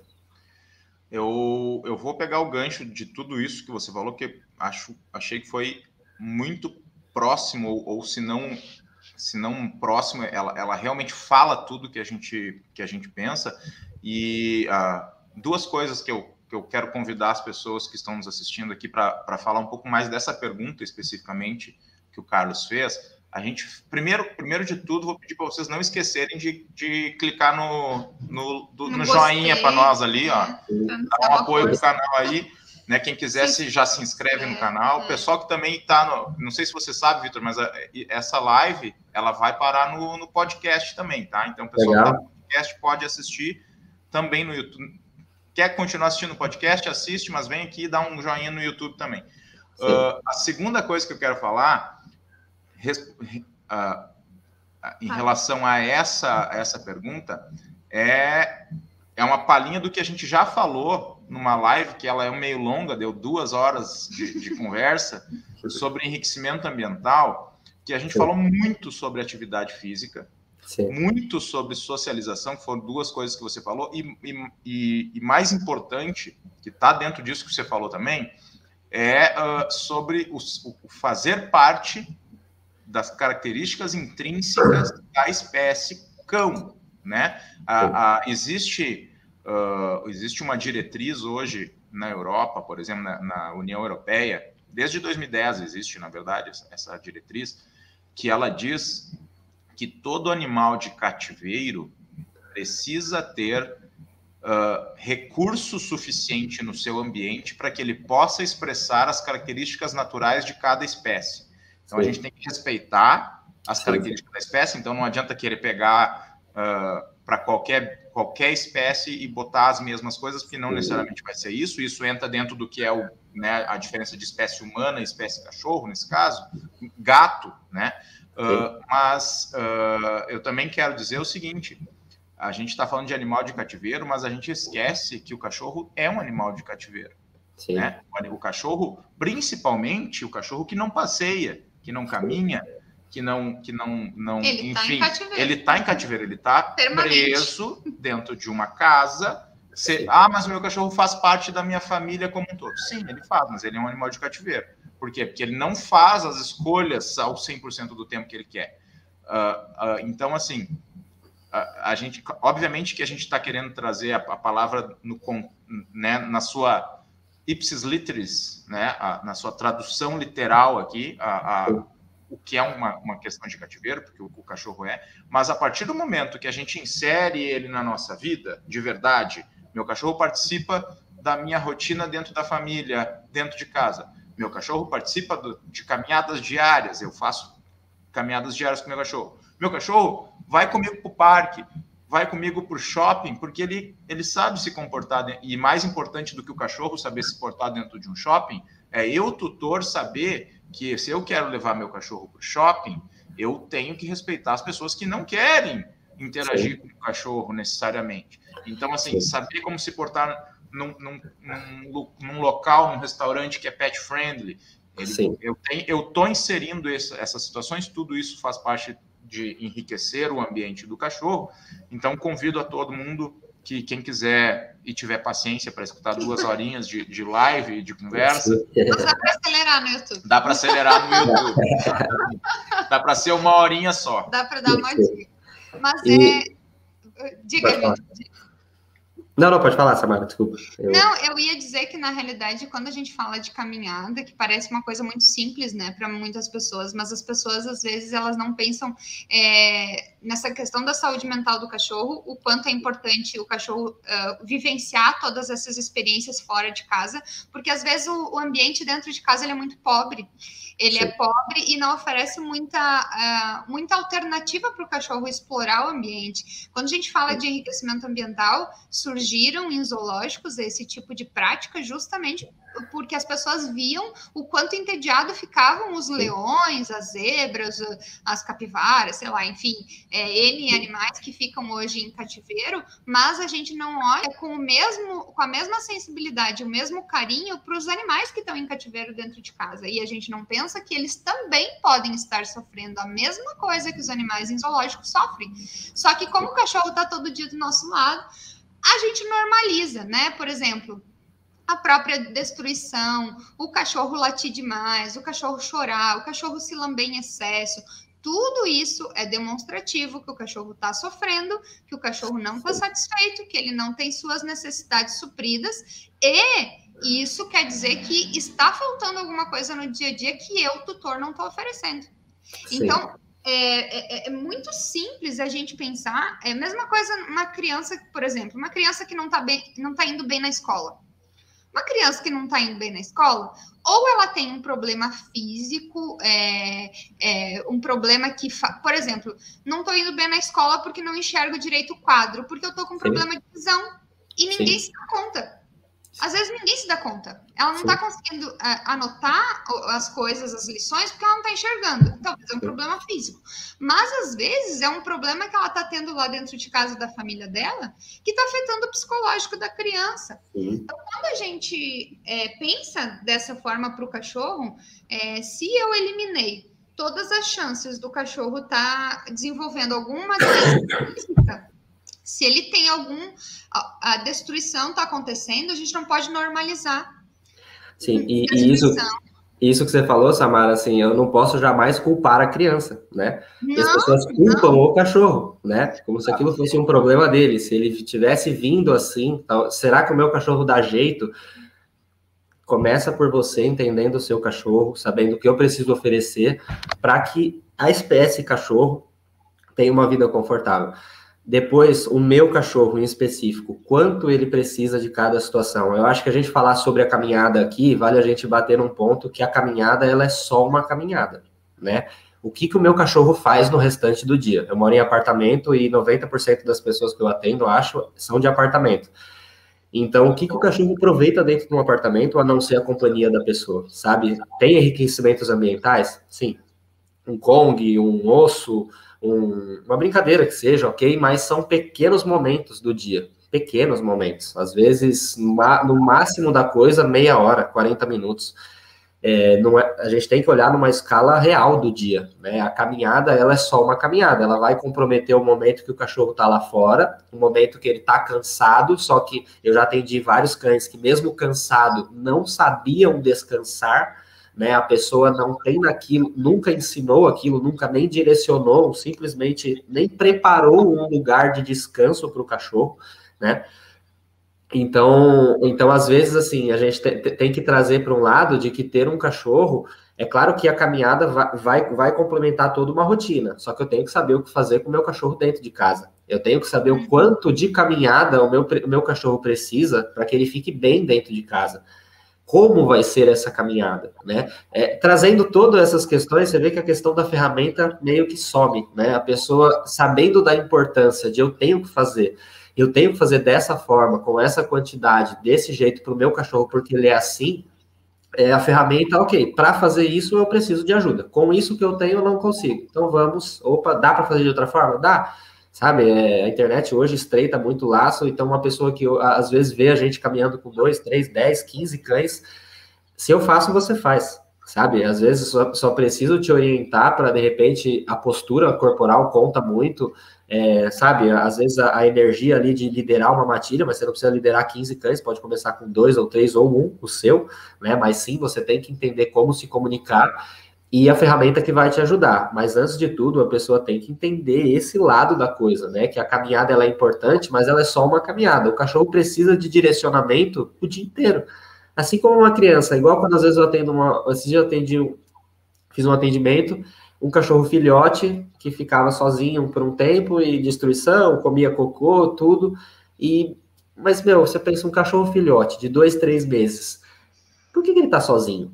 Não é para ele ficar sozinho. Quando você decidiu pegar um cachorro, é, você está tirando ele da natureza dele, da família dele, e não vai dar nenhum amparo. Aí o seu filho, quantos anos que ele tem? Tem. Quando ele tinha, quando ele era um bebê, quando ele, ele ficou por um momento sozinho? Não, não ficou. Por 10 minutos, não, imagina horas, imagina passar um dia. Então, assim, a ideia principal, eu acho, que a caminhada, ela, ela tem que ser ensinada, a pessoa tem que entender mas trazer para a pessoa a ideia do que é ter um cachorro. Conceito, né? E isso, é, isso já está embutido na questão da caminhada. É a caminhada é uma parte do que é ter o cachorro. Né? Isso, é. muito importante. O... Eu vou. Uh, tem duas perguntas bem, bem bacanas aqui para a gente responder, mas antes, vamos dar um oizinho para o pessoal que está participando. Helder, que está aqui. Helder, né? Eider, Eider. Eider, desculpa, Eider. Perdão. Marcelo. Marcelo tá aí. Pessoal, pessoal que... Vilões TV, olha que Victor, chique. É o, é o clube lá, o clube que a gente joga. melhor, melhor de Guarulhos, hein? Olha esse, esse cresceu comigo, meu parceiro. Meu irmão, então... Tu viu? Olha aí, ó. Caio. É. Valeu, Caio, por participar. Olha a foto ah. dele, eu tô bem protegido, viu? Meu Giovanni também participando. Minha ah. sogrinha. Ah, é, a minha mãe sogrinha também tá sempre tá presente. Vamos, vamos, vamos voltar para as perguntas. E... Então, a, a, primeira pergunta que a gente vai falar aqui é do Wellington. O Wellington perguntou o seguinte: minha é. cachorra tem quatro anos, peguei ela de uma pessoa que a criava para dar cria para venda. Ah, Problemão, hein? Ainda, Ainda dá tempo de adestrar e ela para caminhar e outras coisas? Com, Com certeza. certeza. Eu não vou nem perguntar qual é a idade que ela tem, porque não ah, importa, não, tá. tá? Não, ele falou quatro anos. Ah, verdade. Eu aqui que tenho problema oh. de memória, eu não consigo terminar a frase sem lembrar e, e, lembrar o que eu li no início. Então, quatro anos, se ela tivesse dez, daria ainda, tá, Wellington? Então, assim, o que, que você precisa aqui? Você precisa de disposição e tempo. É isso que você precisa. E de orientação. É. Você não precisa necessariamente de orientação, porque, porque você pode buscar é. sozinho, mas a orientação vai acelerar o processo e vai fazer é. com que você orientação... usufrua melhor dessa qualidade de tempo que você ainda tem com ela. Orientação profissional, que o Cássio está falando, Exato, né? né? Mas é, é, e, e, e é, é, na verdade, assim, a gente, quando a gente fala de cachorro mais velho, né, muitas pessoas ainda acreditam que não tem como ensinar. Tem, é, às vezes o cachorro mais velho, dependendo da idade, dependendo do histórico, ele dependendo vai. do problema. Dependendo do problema, é, pode ser mais ou menos complexo, mas o que realmente determina é a tua, a tua vontade, a tua determinação em tentar sanar esses problemas. Então, se a pessoa está disposta e né, disposta de trabalhar junto com o profissional, de apoiar o trabalho e de é, é possível, né? Então tem que, tem que se dedicar, né? E, e, esse, e a pergunta, essa pergunta aqui ó, é de um milhão de reais. Essa pergunta aqui, é, sabe que às vezes a gente recebe cliente nos, nos pedindo para que o desejo que que da pessoa, quer? o desejo da pessoa é andar com o cachorro sem guia. E aí o que a gente fala que a gente não faz esse trabalho, que a gente não, a gente não treina cachorro para andar sem guia, porque mesmo que o treinamento aos teus olhos, aos meus olhos, pode, pode estar perfeito. A gente não tem total controle do ambiente que o cachorro tá. O cachorro Sim. pode responder, ó, 100%, mas o ambiente tu não controla. Então. Mas a pergunta dela aqui é sobre é, o cachorro, o que eu que imagino, né? faz com o cachorro solto? Dos outros, eu imagino. Primeiro, né? que a gente. A, a, vontade nossa é dizer, né, que. Ó, a resposta é assim, ó. Foge. Foge. Foge Sim. se dá tempo. Se dá tempo, você foge. Se não dá tempo, você. Uh, Bota o corpo na frente, avisa a pessoa, diz: Olha só, meu cachorro não gosta. Eu falo isso toda hora. O meu cachorro é, meu cachorro é o pior cachorro do mundo. Eu nem sei como ele é de adestrador. E toda, toda pessoa que chega perto invadindo o espaço do meu cachorro, eu digo: ele não gosta. Ele morde. Ele morde. Ele morde. Morde. Morde. morde.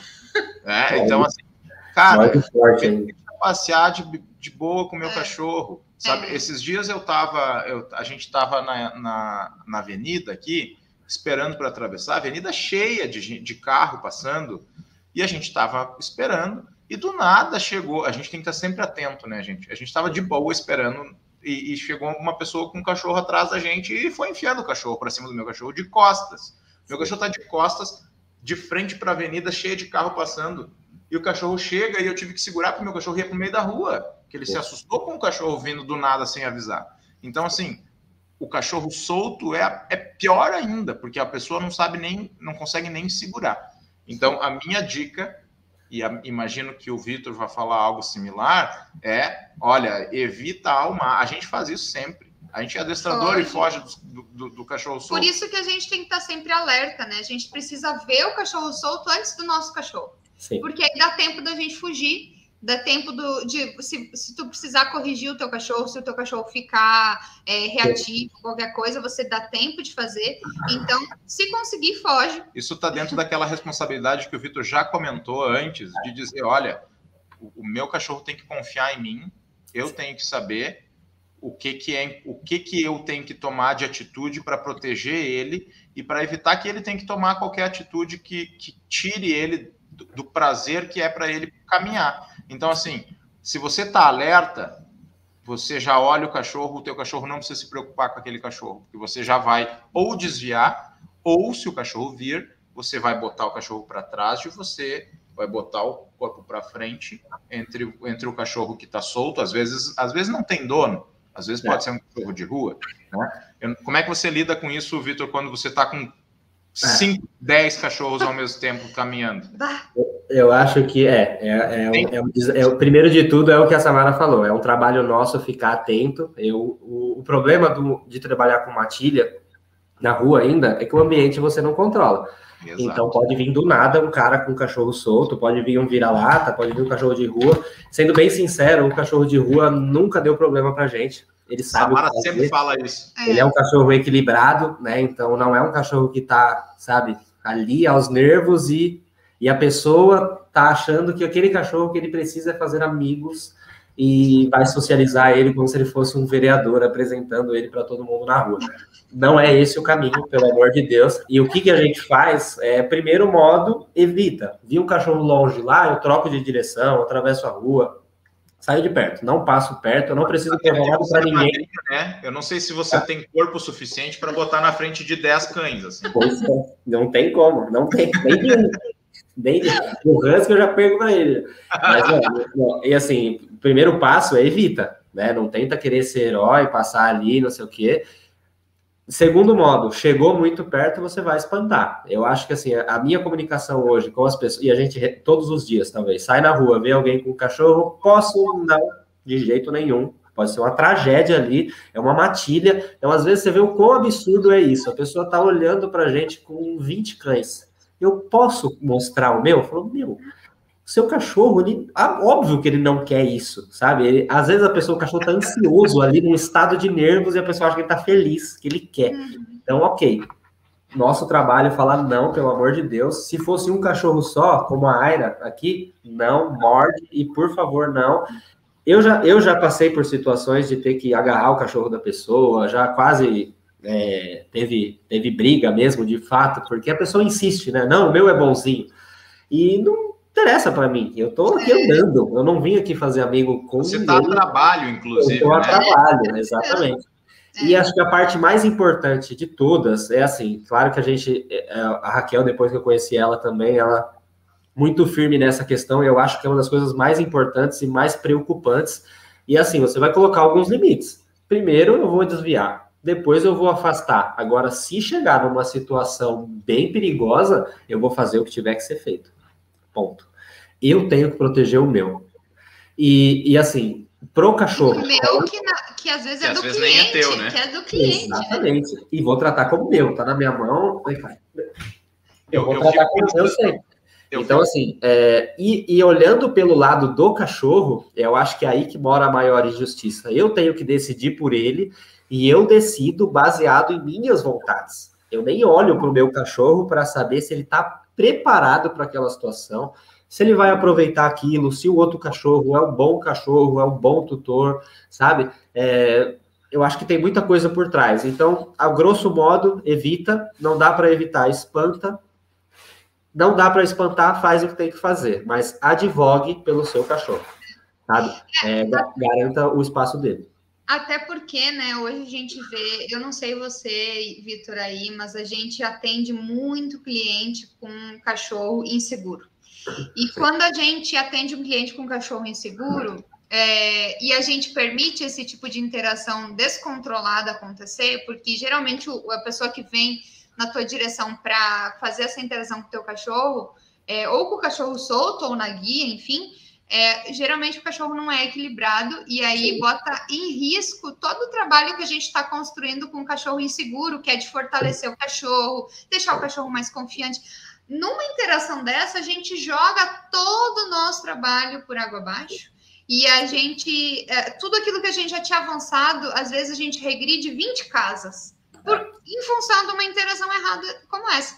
Então, para satisfazer um minuto da pessoa que a gente nem é, conhece. E para satisfazer a vontade da, do tutor, porque não é necessariamente a vontade do cachorro. Então, Estamos gente... falando de um tutor que não conhece nada sobre cães. Então é o puro ego da pessoa mesmo, meu amigo, longe de mim.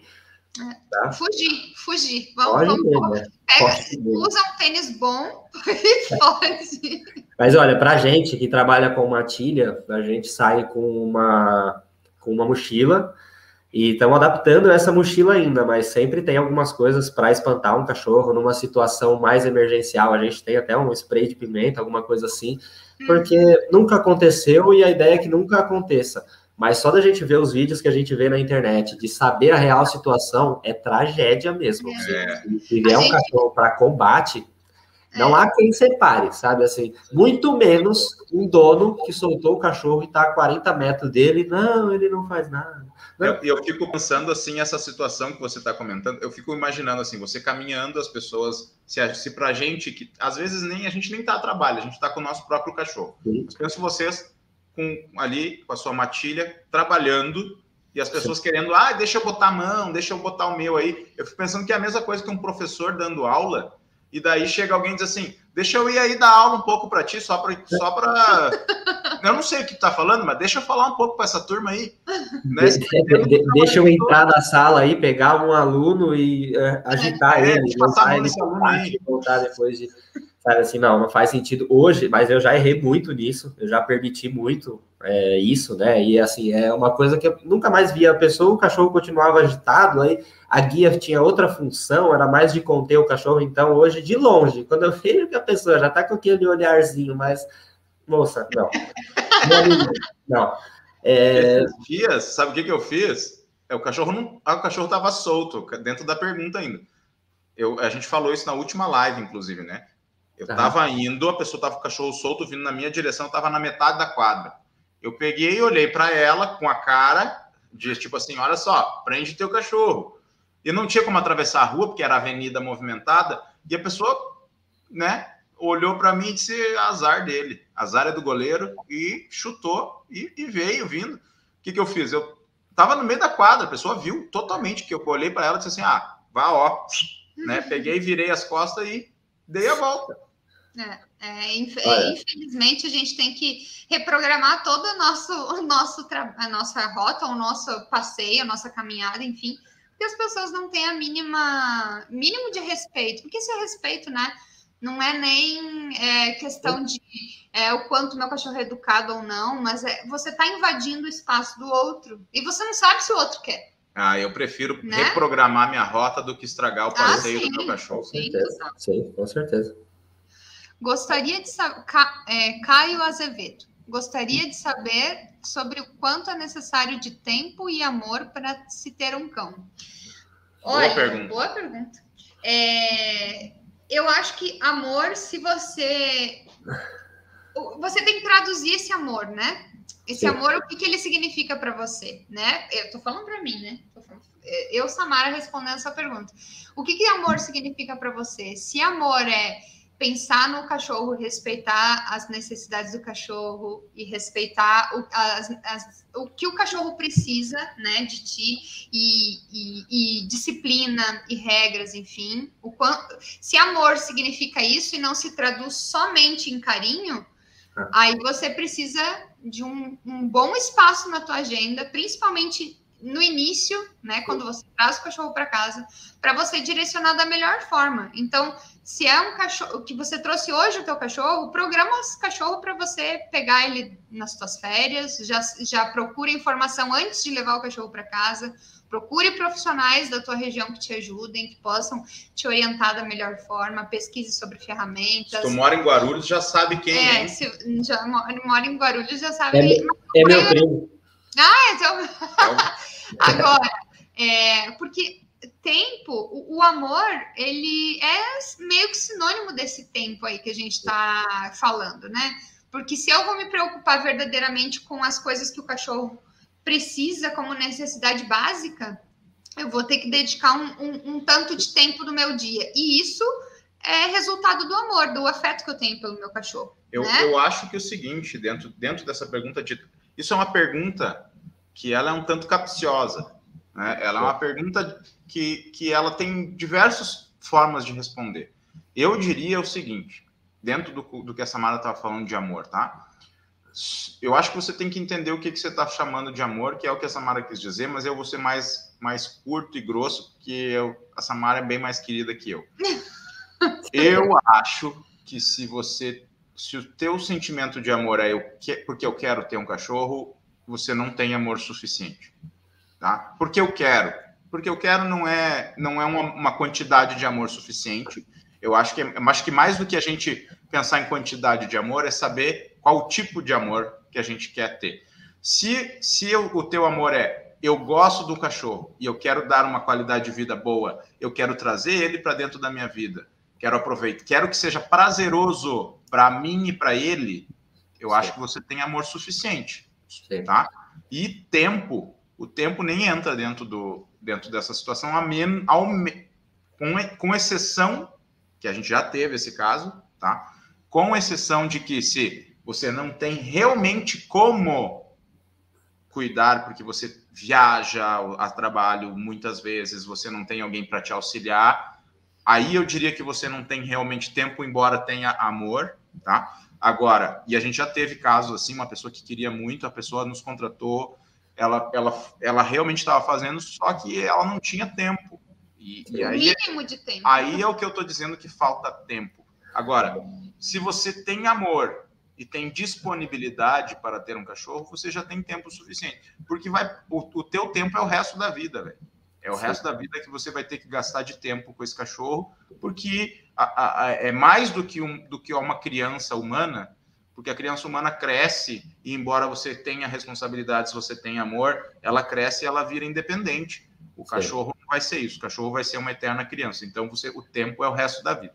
Sim. E, e assim, perfeito. E aí, às vezes as pessoas, quando entendem o que é um cachorro e o que é ter um cachorro, eu nem amo tanto assim, sabe? Eu amo mais a ideia. Eu talvez nem quero ter um é cachorro. É talvez esse cachorro não, porque assim é exatamente isso. O amor não tem nada a ver, ou se tem, tem a ver, claro, mas é uma pequena parte com aquele afago, aquele carinho, sabe? Isso acontece todos os dias mas eu não posso substituir as coisas, as necessidades básicas, por e oferecer o amor que eu julgo que o cachorro vai aproveitar, como se ele fosse uma pelúcia, como se ele tivesse ali para me servir da parte emocional, sabe? É. E quando a pessoa entende que amar um cão é, é primeiro de tudo, ter um momento na agenda para ele, um bom momento que vai incluir caminhada, direcionamento, é, adaptação de ferramenta, caixa de transporte, um, uma, uma ferramenta que vai ajudar no passeio, uma dedicação de poder aproveitar um adestrador, de fazer um, de fazer um processo para entender o cachorro que tem. Então, assim, eu, eu acredito hoje, Vitor, que o bem-estar, o amor, está nesse lado da história. Né? Porque o carinho do cachorro, para a pessoa não gostar e não fazer o carinho, porra, aí não gosta mesmo. Né? Agora as pessoas acham que é isso, sabe? Eu, eu, eu, eu recebo isso todos os dias. Todos os dias não, mas já recebi muito de é, até pessoas que de repente queriam trabalhar com isso e falando eu amo muito os animais. Calma lá, entendeu? Não é suficiente e talvez, ok, de repente você já conhece, já tem uma vivência e realmente ama mas de repente, às vezes, muitas vezes a pessoa está naquele lado do lado emotivo. Eu gosto de animal, eu consigo dar carinho, eu gosto daquela companhia ali. Só que é muito além disso. Né? Você é. gosta de fazer uma boa caminhada? Você é uma pessoa que consegue ser disciplinada e dar regras para o seu cachorro? Eu acho que o amor e o, o, o bem-estar está muito mais atrelado desse lado. Tá? Com certeza. É respeito à espécie, né? A gente tem que pensar nisso, primeiro de tudo. A Carol falou antes sobre a gente estava falando de cachorro solto, né? Ela disse que as pessoas são muito invasivas. Inclusive, me pediram para conduzir um dos cães para ver como era, só por Deus. Olha, é, cada situação que a gente passa, e Carol, sinto muito. Porque essa história me lembra, agora que a gente falou bastante do curso da Raquel, o, o me lembra aquela vez que a gente estava num, numa das nossos encontros, e daí uma pessoa procurou a Raquel, mandou lá um 10 textos no chat do Facebook, perguntou mil coisas e daí chegou no final e disse assim: Ai, eu, eu tô desesperado, eu faço qualquer coisa, eu até pago. É quase a mesma coisa que a pessoa pedindo para Carol, no meio do trabalho dela, pedir para. Ah, leva meu cachorro aí também. Conduz aí um pouquinho. Ai, é. olha, é. tem que respirar, né, Carol? E ela ainda disse aqui: a dedicação uh, ao cachorro é até o fim. Um tutor dedicado está sempre buscando incrementar a sua vida junto ao seu cão, com caminhadas, viagens, momentos de diversão, além de compreender as necessidades. Exatamente. Isso é amar. Eu acho que a gente é, a gente acaba, quando a gente trabalha com cachorro, a gente sempre quer oferecer mais para o cachorro, né? Quando a gente, per... Porque a gente percebe que o cachorro gosta, o cachorro gosta de estar contigo, o cachorro gosta de aproveitar, o cachorro aproveita e e aquela coisa da gente ver que o cachorro se sente realizado realmente. Não é só um cachorro cansado porque correu uma maratona. Não, é um cachorro que está satisfeito porque ele tem né, experiências diferentes, porque ele tem vivências diferentes, né? E, e falando sobre. Bom, a gente. O Wellington perguntou, mas a gente já respondeu tua pergunta. É, tá, o, o Wellington, Wellington tinha perguntado aqui do Puck. E, mas eu quero chamar a atenção aqui para as perguntinhas que a gente recebeu, né? Que eu não vou deixar de responder e que a gente não vai de deixar passar. Uma das perguntas que a gente recebeu lá é, no Insta meu cachorro puxa muito na guia, principalmente quando está com medo. É, quando a gente está falando de, de caminhada é, bem estruturada, a gente está falando de uma caminhada que tenha regras, que o, o, o, cachorro percebe que é você o condutor, não é ele que conduz. Então, quando o cachorro tem medo, a gente não pode deixar esse papel de condutor para o cachorro, que muitas vezes é o que acontece, né? É, as ferramentas nos ajudam, que nem a gente já falou, né? Se você tá com uma peitoral, provavelmente isso só vai piorar a situação, porque o cachorro vai continuar conduzindo, você não tem poder de comunicação.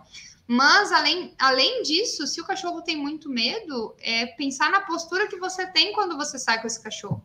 Se você permite, né, não bota regra nenhuma, e isso, de novo, né, botar regra, ter disciplina, ter ordem, é, ter ordem, normas de convivência com o cachorro, normas na hora de sair, é demonstrar afeto pelo meu cachorro, porque eu estou protegendo a vida dele. Se Sim. o cachorro tem medo, eu tenho que proteger o espaço dele para ele não se arriscar, né? Então, acho que passa pelos, pelas coisas que a gente falou. Deixa eu incrementar essa pergunta para ti, Vitor. Uhum. Você, às vezes, está saindo com 5, 10 cachorros aí.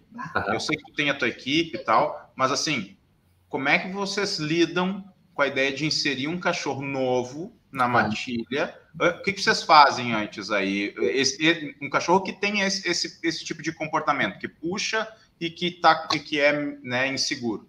Sim. Então, complementando o que a Samara falou, é isso mesmo, assim, você tem que advogar pelo cachorro, e eu acho que uma das formas de advogar pelo cachorro é só expor ele ao que ele está preparado a passar. E ganhando isso, não é? Eu tenho um cachorro que ele é medroso, ele é traumático e eu coloco ele numa feira, num shopping ou no Pets. Não, né? Assim, eu tenho o, a caminhada estruturada é uma coisa que você conquista. Né? Não posso colocar uma ferramenta e sair para andar com o meu cachorro, sendo que quando chega na rua ele entra em parafuso.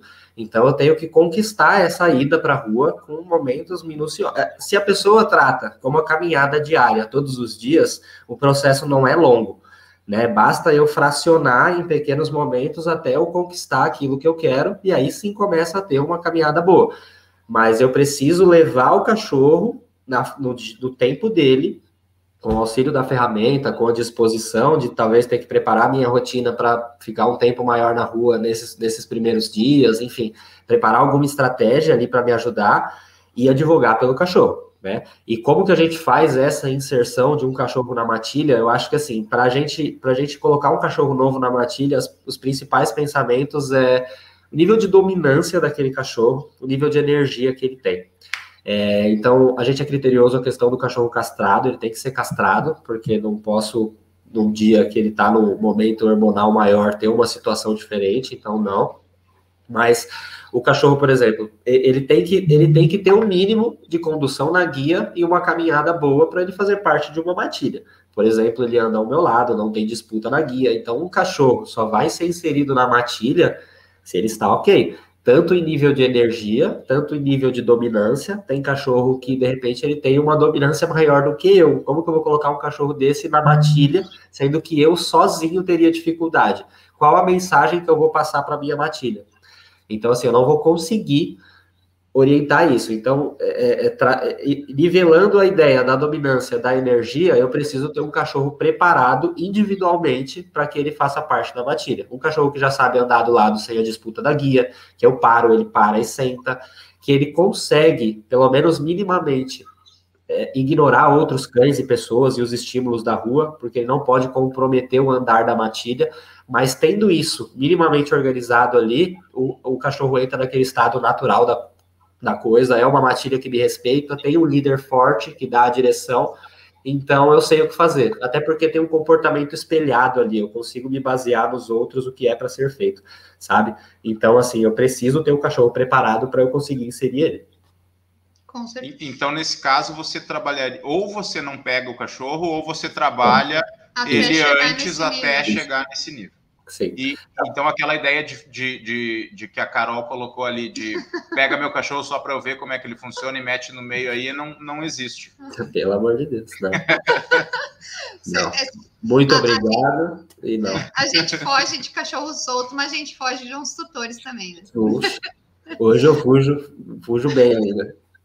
Uh, outra questão que a gente pode falar aqui também é sobre essa pergunta dessa tutora. Não consigo evitar que meu cachorro pegue coisas no chão. O que faço? É, vou deixar, vou deixar para você começar, Vitor. Aí, ah, eu, eu, eu acho que é um dos momentos mais delicados do passeio, que, que o cachorro pega coisa no chão, eventualmente um dia ele vai pegar uma coisa que faz mal para ele, né? Talvez qualquer coisa na rua possa fazer mal para ele, mas de, algum dia ele vai ter um, um, um, encontro ali ruim com um pedaço de vidro, uma coisa podre. Então é uma coisa que eu acho muito delicado e eu não tolero muito. Eu acho que a caminhada estruturada ela tem os seus momentos. Primeiro momento, o cachorro vai aliviar as necessidades, vai cheirar, vai se conectar um pouco ali, depois nós vamos caminhar. Mas em todos os momentos que eu libero o cachorro para que ele interaja com o ambiente, que ele cheire o chão, que ele foi direcionado por mim então, eu já olhei aquele, aquele gramado, aquele local ali que eu vou liberar o acesso dele, então não tem a chance, pelo menos eu diminuo essas chances do cachorro pegar uma coisa. Mas isso falando de uma caminhada estruturada, né? De repente o cachorro uhum. dessa pessoa ainda não faz uma caminhada estruturada. Então, primeiro passo, entenda a caminhada estruturada, porque às vezes o seu cachorro só pega as coisas no chão e na rua porque ele tem a liberdade para decidir a qualquer modo, e se for assim, vários cães têm esse hábito, né? É, a gente trabalha com vários cães, e se eu deixar eles fazerem o que eles querem, aí vou ver comportamentos que talvez eu nunca vi. Agora, existem cães que, mesmo com o direcionamento, mesmo em cima, o cachorro ainda insiste, né? Ele tem uma compulsão ali por essas coisas. Eu, Vitor, nesse caso, eu usaria o colar eletrônico. Eu acho que é muito mais efetivo. É aquilo que a gente falou. A ferramenta tem que ser, o, o, usaria da, tem que ser a marca certa, né? Pelo amor de Deus, colar eletrônico da e-collar, da Dogrita, uma coisa bem, bem séria. Mas você vai, de, às vezes você vai resolver em coisa de uma, duas aulas, uma coisa que você prolongaria por muito tempo.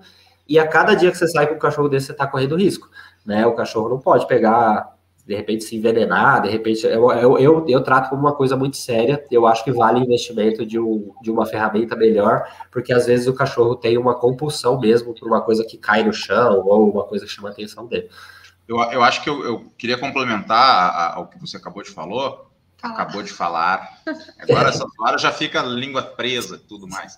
Então assim, uh, o mais importante do que só a ferramenta, né? Obviamente, a ferramenta sozinha não vai fazer, não vai fazer o, o trabalho por si, porque muitas vezes a gente fala muito isso quando, quando as pessoas perguntam no Instagram, a gente tem um tempo curto para responder. A gente, essa pergunta no Instagram seria respondido mais ou menos assim: olha, de repente tu para de usar a peitoral, coloca a guia de pescoço que vai te ajudar e pronto, terminou o tempo do Instagram.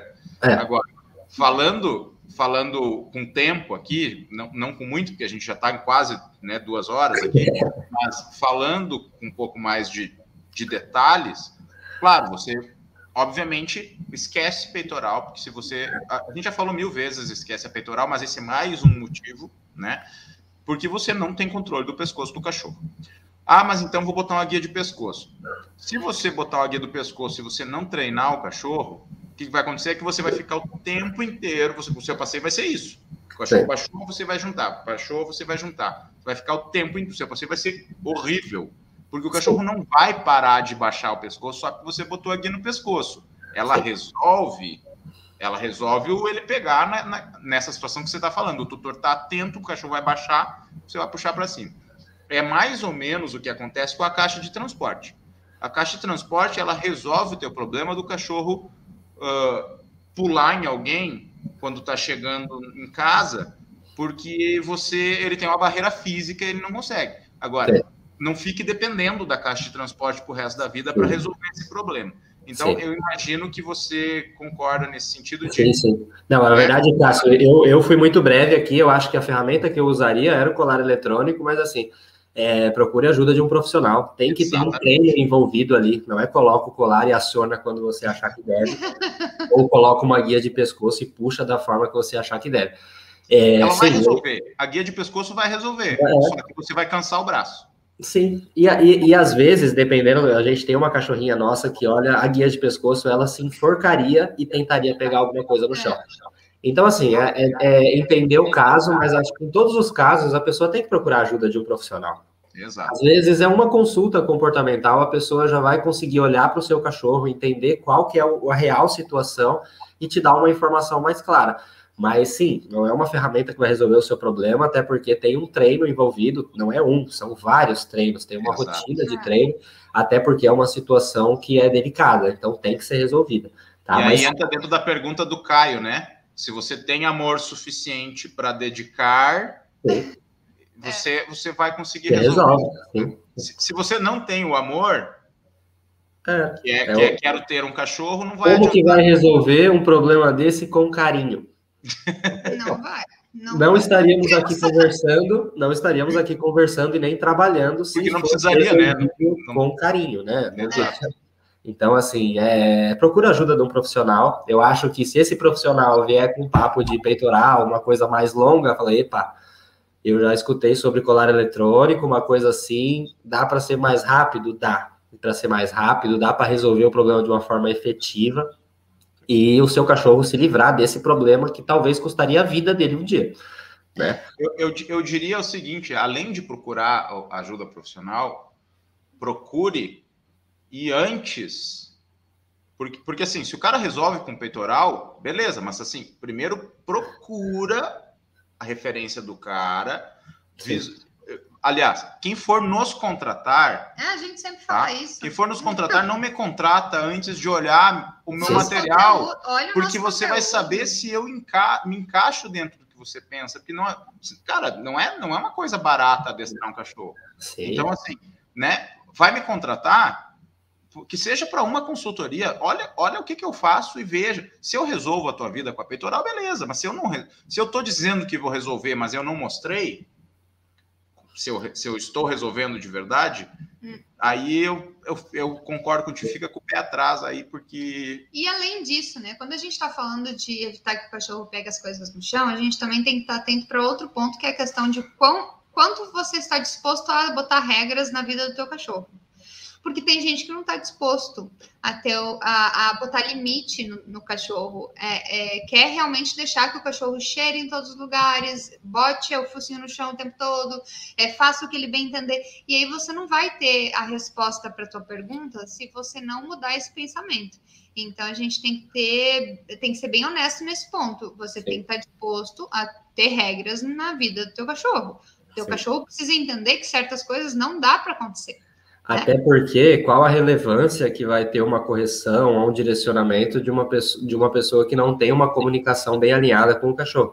Então, assim, não faz muito sentido se a pessoa de fato não entende. Eu acho que essas dicas da internet, essas coisas assim, são muito superficiais, porque às vezes a gente está falando com uma pessoa que não entendeu o que é ter um cachorro, o estilo de vida, a, a real dificuldade e o empenho que tem que ter, sabe? Assim, então não é, não é uma dica que eu vou dar. Eu, eu usaria o colar eletrônico para resolver esse problema, mas faria um trabalho por trás, junto com a ajuda do colar. E esse trabalho seria, primeiramente, mostrar para a família como fazer. Até porque, mesmo com o colar, a gente de repente ficaria um tempo. Se você municia a pessoa de eu sei o que fazer, você joga a responsabilidade para ela, porque é dela, e ela vai ter que fazer ali um trabalho diário, um treino diário, com auxílio da ferramenta ou não. Mas ela precisa ver um progresso ali, né? É. Exatamente. O, outra pergunta, é, essas duas próximas perguntas elas são muito alinhadas assim. Uma delas é, a Faz pessoa fala, é, meu cão se distrai com outros cães quando está na rua, né? Então perde o foco no tutor, enfim, não sei se ele late ou o que que faz, porque a pessoa não, não descreveu. E uma outra pessoa falou que meu cachorro late para cachorros que estão dentro dos portões, já tentei petiscos, mas não resolve. Nem vai. É, é nem vai. Esses dois, essas duas perguntas aqui, elas são relacionadas porque, primeiro, né, eu vejo que os cachorros, eles não têm foco no tutor. Eles não têm, o, o, tutor não vê, não vê os, o, o, o, cachorro, aliás, não vê o tutor como referência. Então, se você tem um problema aí que o, o teu cachorro não te percebe na rua, não te nota, não vê, não olha para você, não é, é, acha que ele está conduzindo a, a caminhada, Pode ser um problema, como o, o Vitor antes também estava falando sobre a questão da dominância, né? Enfim, o cachorro quer mandar mais que o condutor, mas também pode ser uma questão de insegurança, pode ser uma questão de falta de socialização, pode ser uma questão de, né, de pouca exposição na rua, o cachorro passou muito tempo isolado, sai muito pouco, enfim. E às motivos. vezes o tutor não sabe identificar. Às vezes, às vezes, num primeiro olhar, nem o adestrador sabe identificar muito rápido isso. Então, e às vezes, muitas vezes o tutor que nos procura, nos dizendo algo mais simples, a gente vai ver depois é muito mais. Não é nem é aquilo, que ele, aquilo ali é só um, um sintoma, uma consequência do que aconteceu, né? Então, é só o que incomoda ele agora, né? É. Porque, na realidade. É só o que ele percebe, né? É, porque quando a gente fala assim, ah, meu cachorro reage a outros cachorros, meu, meu cachorro late para outros cachorros que estão nos portões. Por exemplo, a própria Lila, que nós trouxemos hoje aqui, que nós já comentamos. Ela Olha como é fica... é importante a postura do, do da é, pessoa, do condutor, né? Ela fica super nervosa com os outros cachorros latindo nas ruas, no, nos portões, nas casas, mas duas caminhadas que nós fizemos hoje com ela, em nenhum momento que ela escutou o cachorro latindo, ela latiu eu não, volta. Eu não escutei o latido da, da Lila eu, na rua. E eu não conheço. Né? A gente passeou, acho que em torno de em torno de quê? De uma hora e pouco na, na soma das duas. A gente passou em torno de uma hora e pouco em dois passeios fragmentados, né? Sim. E a, a, gente não escutou a, a Lila latir na rua. Ela, ela deu, deu o indício de que talvez iria, e a gente corrigiu antes de começar. Sim. Mas a, a, o relato dos tutores é que eles não conseguem passear com ela na rua porque ela é muito reativa. Então, Sim. o que, que acontece? A gente teve a postura, antes de sair, aquilo que a gente já falou durante a live inteira, né? Postura antes de sair, postura de proteger o cachorro, de mostrar para ele que ele não precisa ficar inseguro. É óbvio que a gente está muito longe de conquistar a, a, a, uma coisa que nem que está muito longe da perfeição, que está tá longe do bom ainda com ela, porque hoje é o primeiro dia. Sim. Mas assim, a gente já já muda o comportamento do cachorro simplesmente por dizer para ele, deixa que eu resolvo. Uhum. Só, só anda e aproveita teu é. passeio é. e Sim. deixa que eu resolvo. Então, eu acho que para essas duas perguntas, né? Ah, meu cachorro não, não aceita petisco na rua. Ele não vai aceitar petisco na rua se você, porque ele está distraído com outras coisas e você. Ou talvez ele até come o petisco, mas ele continua latindo é. para os outros cachorros. E o, né? e o, tipo de coisa, é o tipo de situação que o petisco, a ideia do petisco é dar um agrado, dar uma recompensa. Tem situações Pagar. que eu preciso, eu preciso, corrigir o meu cachorro, Exato. de fato. Eu preciso mostrar para ele que ele está errando. Meu cachorro ajuda... latiu e eu dei um petisco para ele. Muito bem, você latiu. Vai latir mais forte da outra vez. Né? É. É. Então, ele, assim, é, olhando pelo lado claro da coisa, assim, eu preciso corrigir o meu cachorro. Ele não pode latir para quem ele quiser, aonde ele quiser. É, tem latidos que são muito entusiasmados e pode deixar o cachorro nervoso ali. E eu acho que uma coisa que o Cássio falou muito importante é: é claro que eu tenho que usar uma ferramenta que me possibilita a comunicação de correção também. O peitoral não existe a correção através do peitoral. Então, se você precisa corrigir alguma situação, não vai ser com o peitoral, tá? Coloquei uma ferramenta que eu consiga corrigir. Eu acho melhor a Color. Mais justa, mais clara, mais sutil e o cachorro entende melhor. Eu estando com uma ferramenta que eu consigo me comunicar, eu acho que eu não preciso esperar o comportamento final para corrigir. Uhum. Até porque a correção vai, ser, vai ter que ser desmedida, vai ter que ser de um nível maior. Se eu corrijo no primeiro momento, porque se eu estou com o cachorro participando de uma caminhada estruturada e ele está no momento de caminhar junto comigo, não é para ele ficar interessado com o ambiente, não é para ele olhar para um portão, muito menos latir. Então, no primeiro olhar fixo, eu direciono ele. Se eu esperar latir ficar entusiasmado, a correção vai ser injusta. Eu acho que eu vou ter que empregar muita força, eu vou ter que fazer de uma forma que eu vou ter que nivelar o nível com ele. Então, chegou nessa situação, dá um passo para trás, você já falhou no tempo de se comunicar com ele e começa a tentar entender os momentos que antecedem esse comportamento que te incomoda, porque existem né? Às vezes é uma linguagem corporal de orelha, um olhar fixo ali. Nesse momento, se você tem uma ferramenta que a comunicação é clara e você consegue orientar ele, talvez as correções sejam bem pequenas, ou então a correção fica disfarçada de uma orientação ali, uma coisa muito simples né? E além, e além disso, né, pensar que esse cachorro ele não está tendo, é, você não está conseguindo ser efetivo na comunicação, além da ferramenta em si, é, o quanto de liberdade tem esse cachorro durante o dia todo, que ele de repente ele está reagindo na rua, mas de repente em casa ele também reage ao barulho no corredor, o barulho do vizinho, ao toque na porta,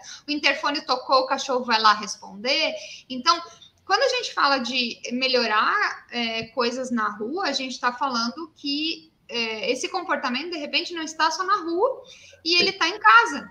E se tu não resolve esse comportamento em casa, dificilmente você vai ter uma boa efetividade na rua, porque o teu cachorro está entendendo que ele simplesmente pode reagir a esses estímulos ou que ele não tem uma outra coisa para fazer que Sim. ele pode ignorar, mas isso a gente precisa é, de treinamento. E essa parte do momento da primeira coisa, né? Aquilo que o Vitor falou antes. Se você está dando petisco, o petisco é para você gratificar algo, é para você recompensar algo que você quer que aconteça de novo. Se o cachorro está latindo para outro cachorro você não quer, não dê o petisco, porque se ele latiu, você gratificou, você está dizendo, muito bem, faça de novo. de novo. Tá? Primeira coisa. Segunda coisa que o Vitor comentou que é importante sobre correções, uh, e eu, eu tento ser lúdico o suficiente para as pessoas entenderem quando a gente fala que o timing, o tempo de correção é importante para que. Por, por, que, que, por que, que eu não devo esperar acontecer o comportamento errado para corrigir? Que não tem volta, filho. Não tem eu, eu, vou, eu vou ser. Vou tentar ser o mais lúdico possível aqui para ficar bem claro essa questão.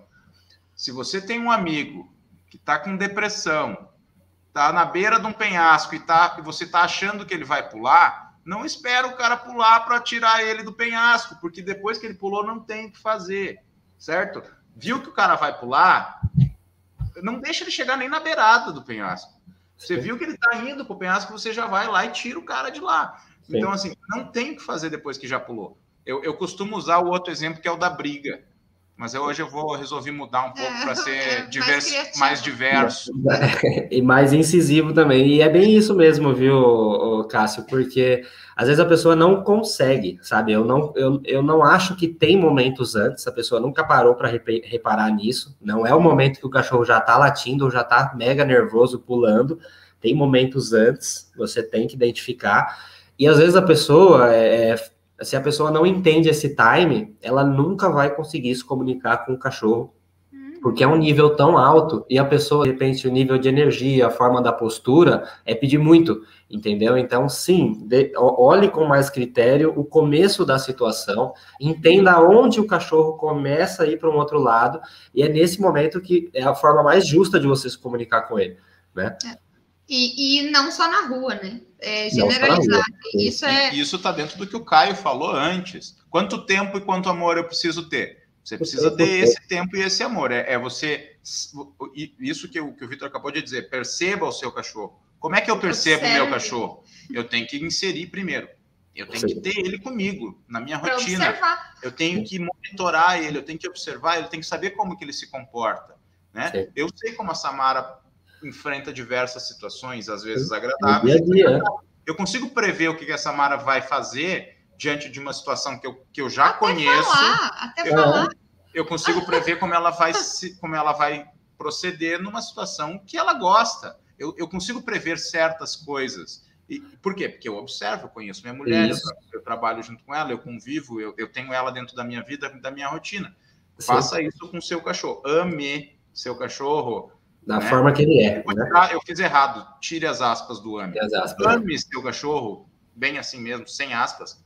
Sim. Dessa forma, observando o seu cachorro, trazendo ele para a rotina, sendo parte da família. É. A, a Juliane está aqui, olha só, ela disse uh, que ela tem o canal Campanheiro também, adestradora.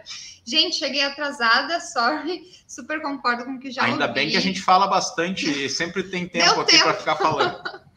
é, mas é... Obrigado por participar, é, inclusive. Obrigada por estar aqui. É, deixa eu voltar aqui para o nossa aqui para nossa nosso tema. Na realidade, eh, de pergunta a gente tinha essas, mas a gente falou, nossa, a gente falou, a gente falou bastante muito. hoje. Você sobre... fala, hein, Vitor? É. Foi só você que falou duas horas aí, ó. Culpa. Hoje a gente pode botar. Não, mas se, se tiver um cronômetro aí, eu acho que eu ganhei, porque eu falo. Vocês ainda estão em dois aí, eu tô sozinho. Não, hein? É, eu, eu, falo bastante também. A gente é bom na. Mas hoje mas a gente vai botar mas... É, não, pode colocar, porque. Mas foi muito legal, viu? Para mim foi uma experiência muito legal. Vocês foram super companheiros aqui, conduziram perfeitamente, muito legal.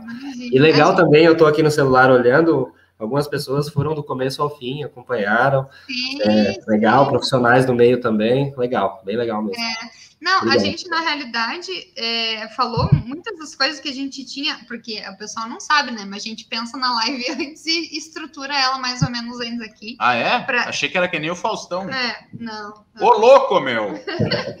e, e a gente falou sobre as coisas que a gente estava pensando aqui tem muita coisa para falar de caminhada, né? A gente trouxe aqui uma pincelada em muita coisa, mas não deixem de acompanhar, né? O Vitor, ele faz um trabalho muito legal, ele caminha com muito cachorro, né? Então ele sabe o que ele está falando. Você está com ele... página no só no Insta, Vitor? Como é que tá? Só no Instagram. Eu vou, na verdade, eu tenho que dar essa virada de chave de vocês aí, colocar mais na cara mesmo, pro YouTube.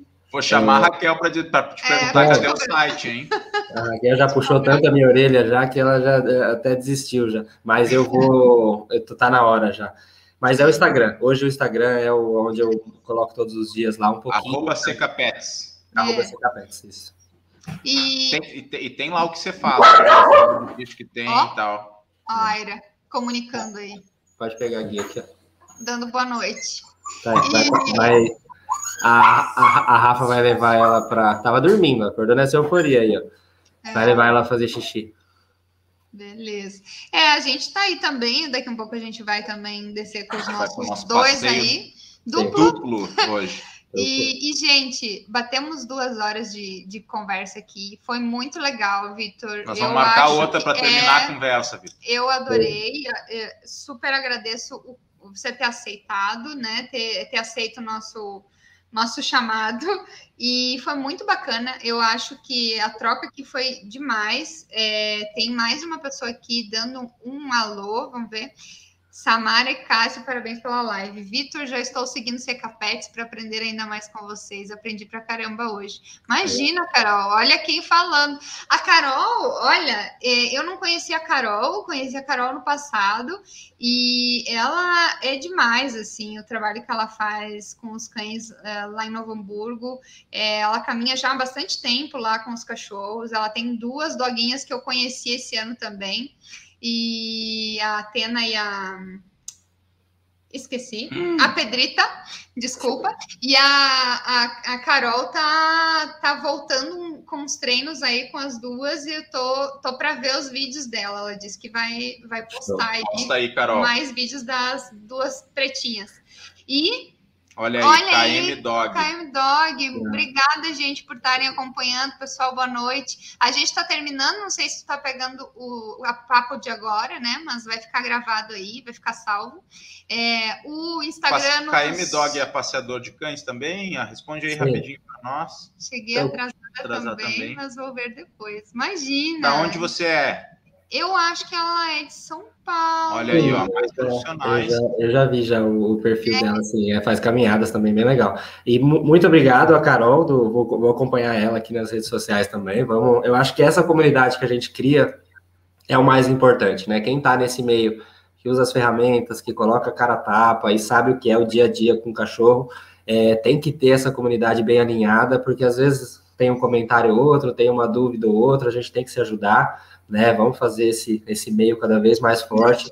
Samara e Cássio, muito obrigado pela insistência. Vocês tinham me chamado lá no começo, não estava preparado. Hoje ainda fui nos trancos e barrancos aqui, mas obrigado não, pelo convite. Vocês bom. foram nota 10 aqui. Se chamar de novo, eu vou participar de novo. Agora já era, desbloqueei. E muito obrigado, muito obrigado mesmo, pessoal que, pessoal que acompanhou. Vamos trocando informações é. aí.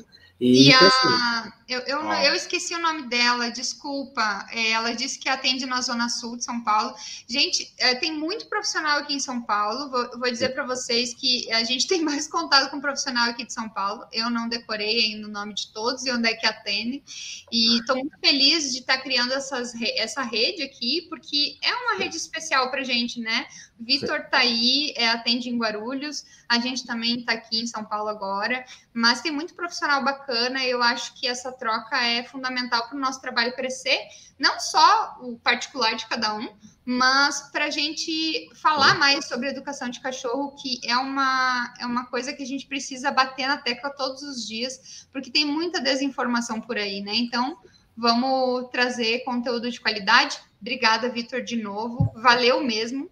E vamos esperar a tua live também, né? Estamos esperando a tua live, porque a gente quer te assistir também. Aí é um pouquinho, um pouquinho mais para frente, mas vai ter. mas olha, obrigado. Vocês, vocês foram bem importantes nesse processo, ajudaram muito, foi bem legal para mim ver. O, divulguei com o pessoal, o pessoal participou, interagiu, foi bem legal mesmo. É uma situação nova onde tem uma interação. O Instagram é, eu não sei muito o que achar do Instagram, mas ele é muito breve, então, e a interação é muito estranha, porque você posta um negócio, amanhã a pessoa te responde. Então, hoje aqui a live é uma conversa mesmo, então é um, legal, um é. formato diferente, bem legal. E, e a gente ó, teve muita participação hoje. É. Vitor, Vitor, vou te, vou te chamar sempre, Vitor, porque você é o cara que trouxe participação para a gente aí. É legal, e, legal, pessoal. E, e eu acho assim, ah, queria agradecer antes de de mais nada, agradecer todo mundo que participou, agradecer é. quem está nos acompanhando ainda, agradecer quem vai nos ouvir daqui a pouco ou depois, é. né? Seja no YouTube, seja no podcast. Lembrar, lembrar todo mundo de dar uma um, se inscrever no, se inscrever nosso, canal, no nosso canal aí, para dar um apoio. Segue o Vitor, quem não segue, segue a Carol, quem não segue, segue a KM Dog. Clica no, no, no, no joinha para gente, a gente precisa do joinha sempre, né? Isso então, tudo é importante. Tudo importante Porque pra... é, é o conteúdo gratuito que a gente traz aqui para vocês, para auxiliar.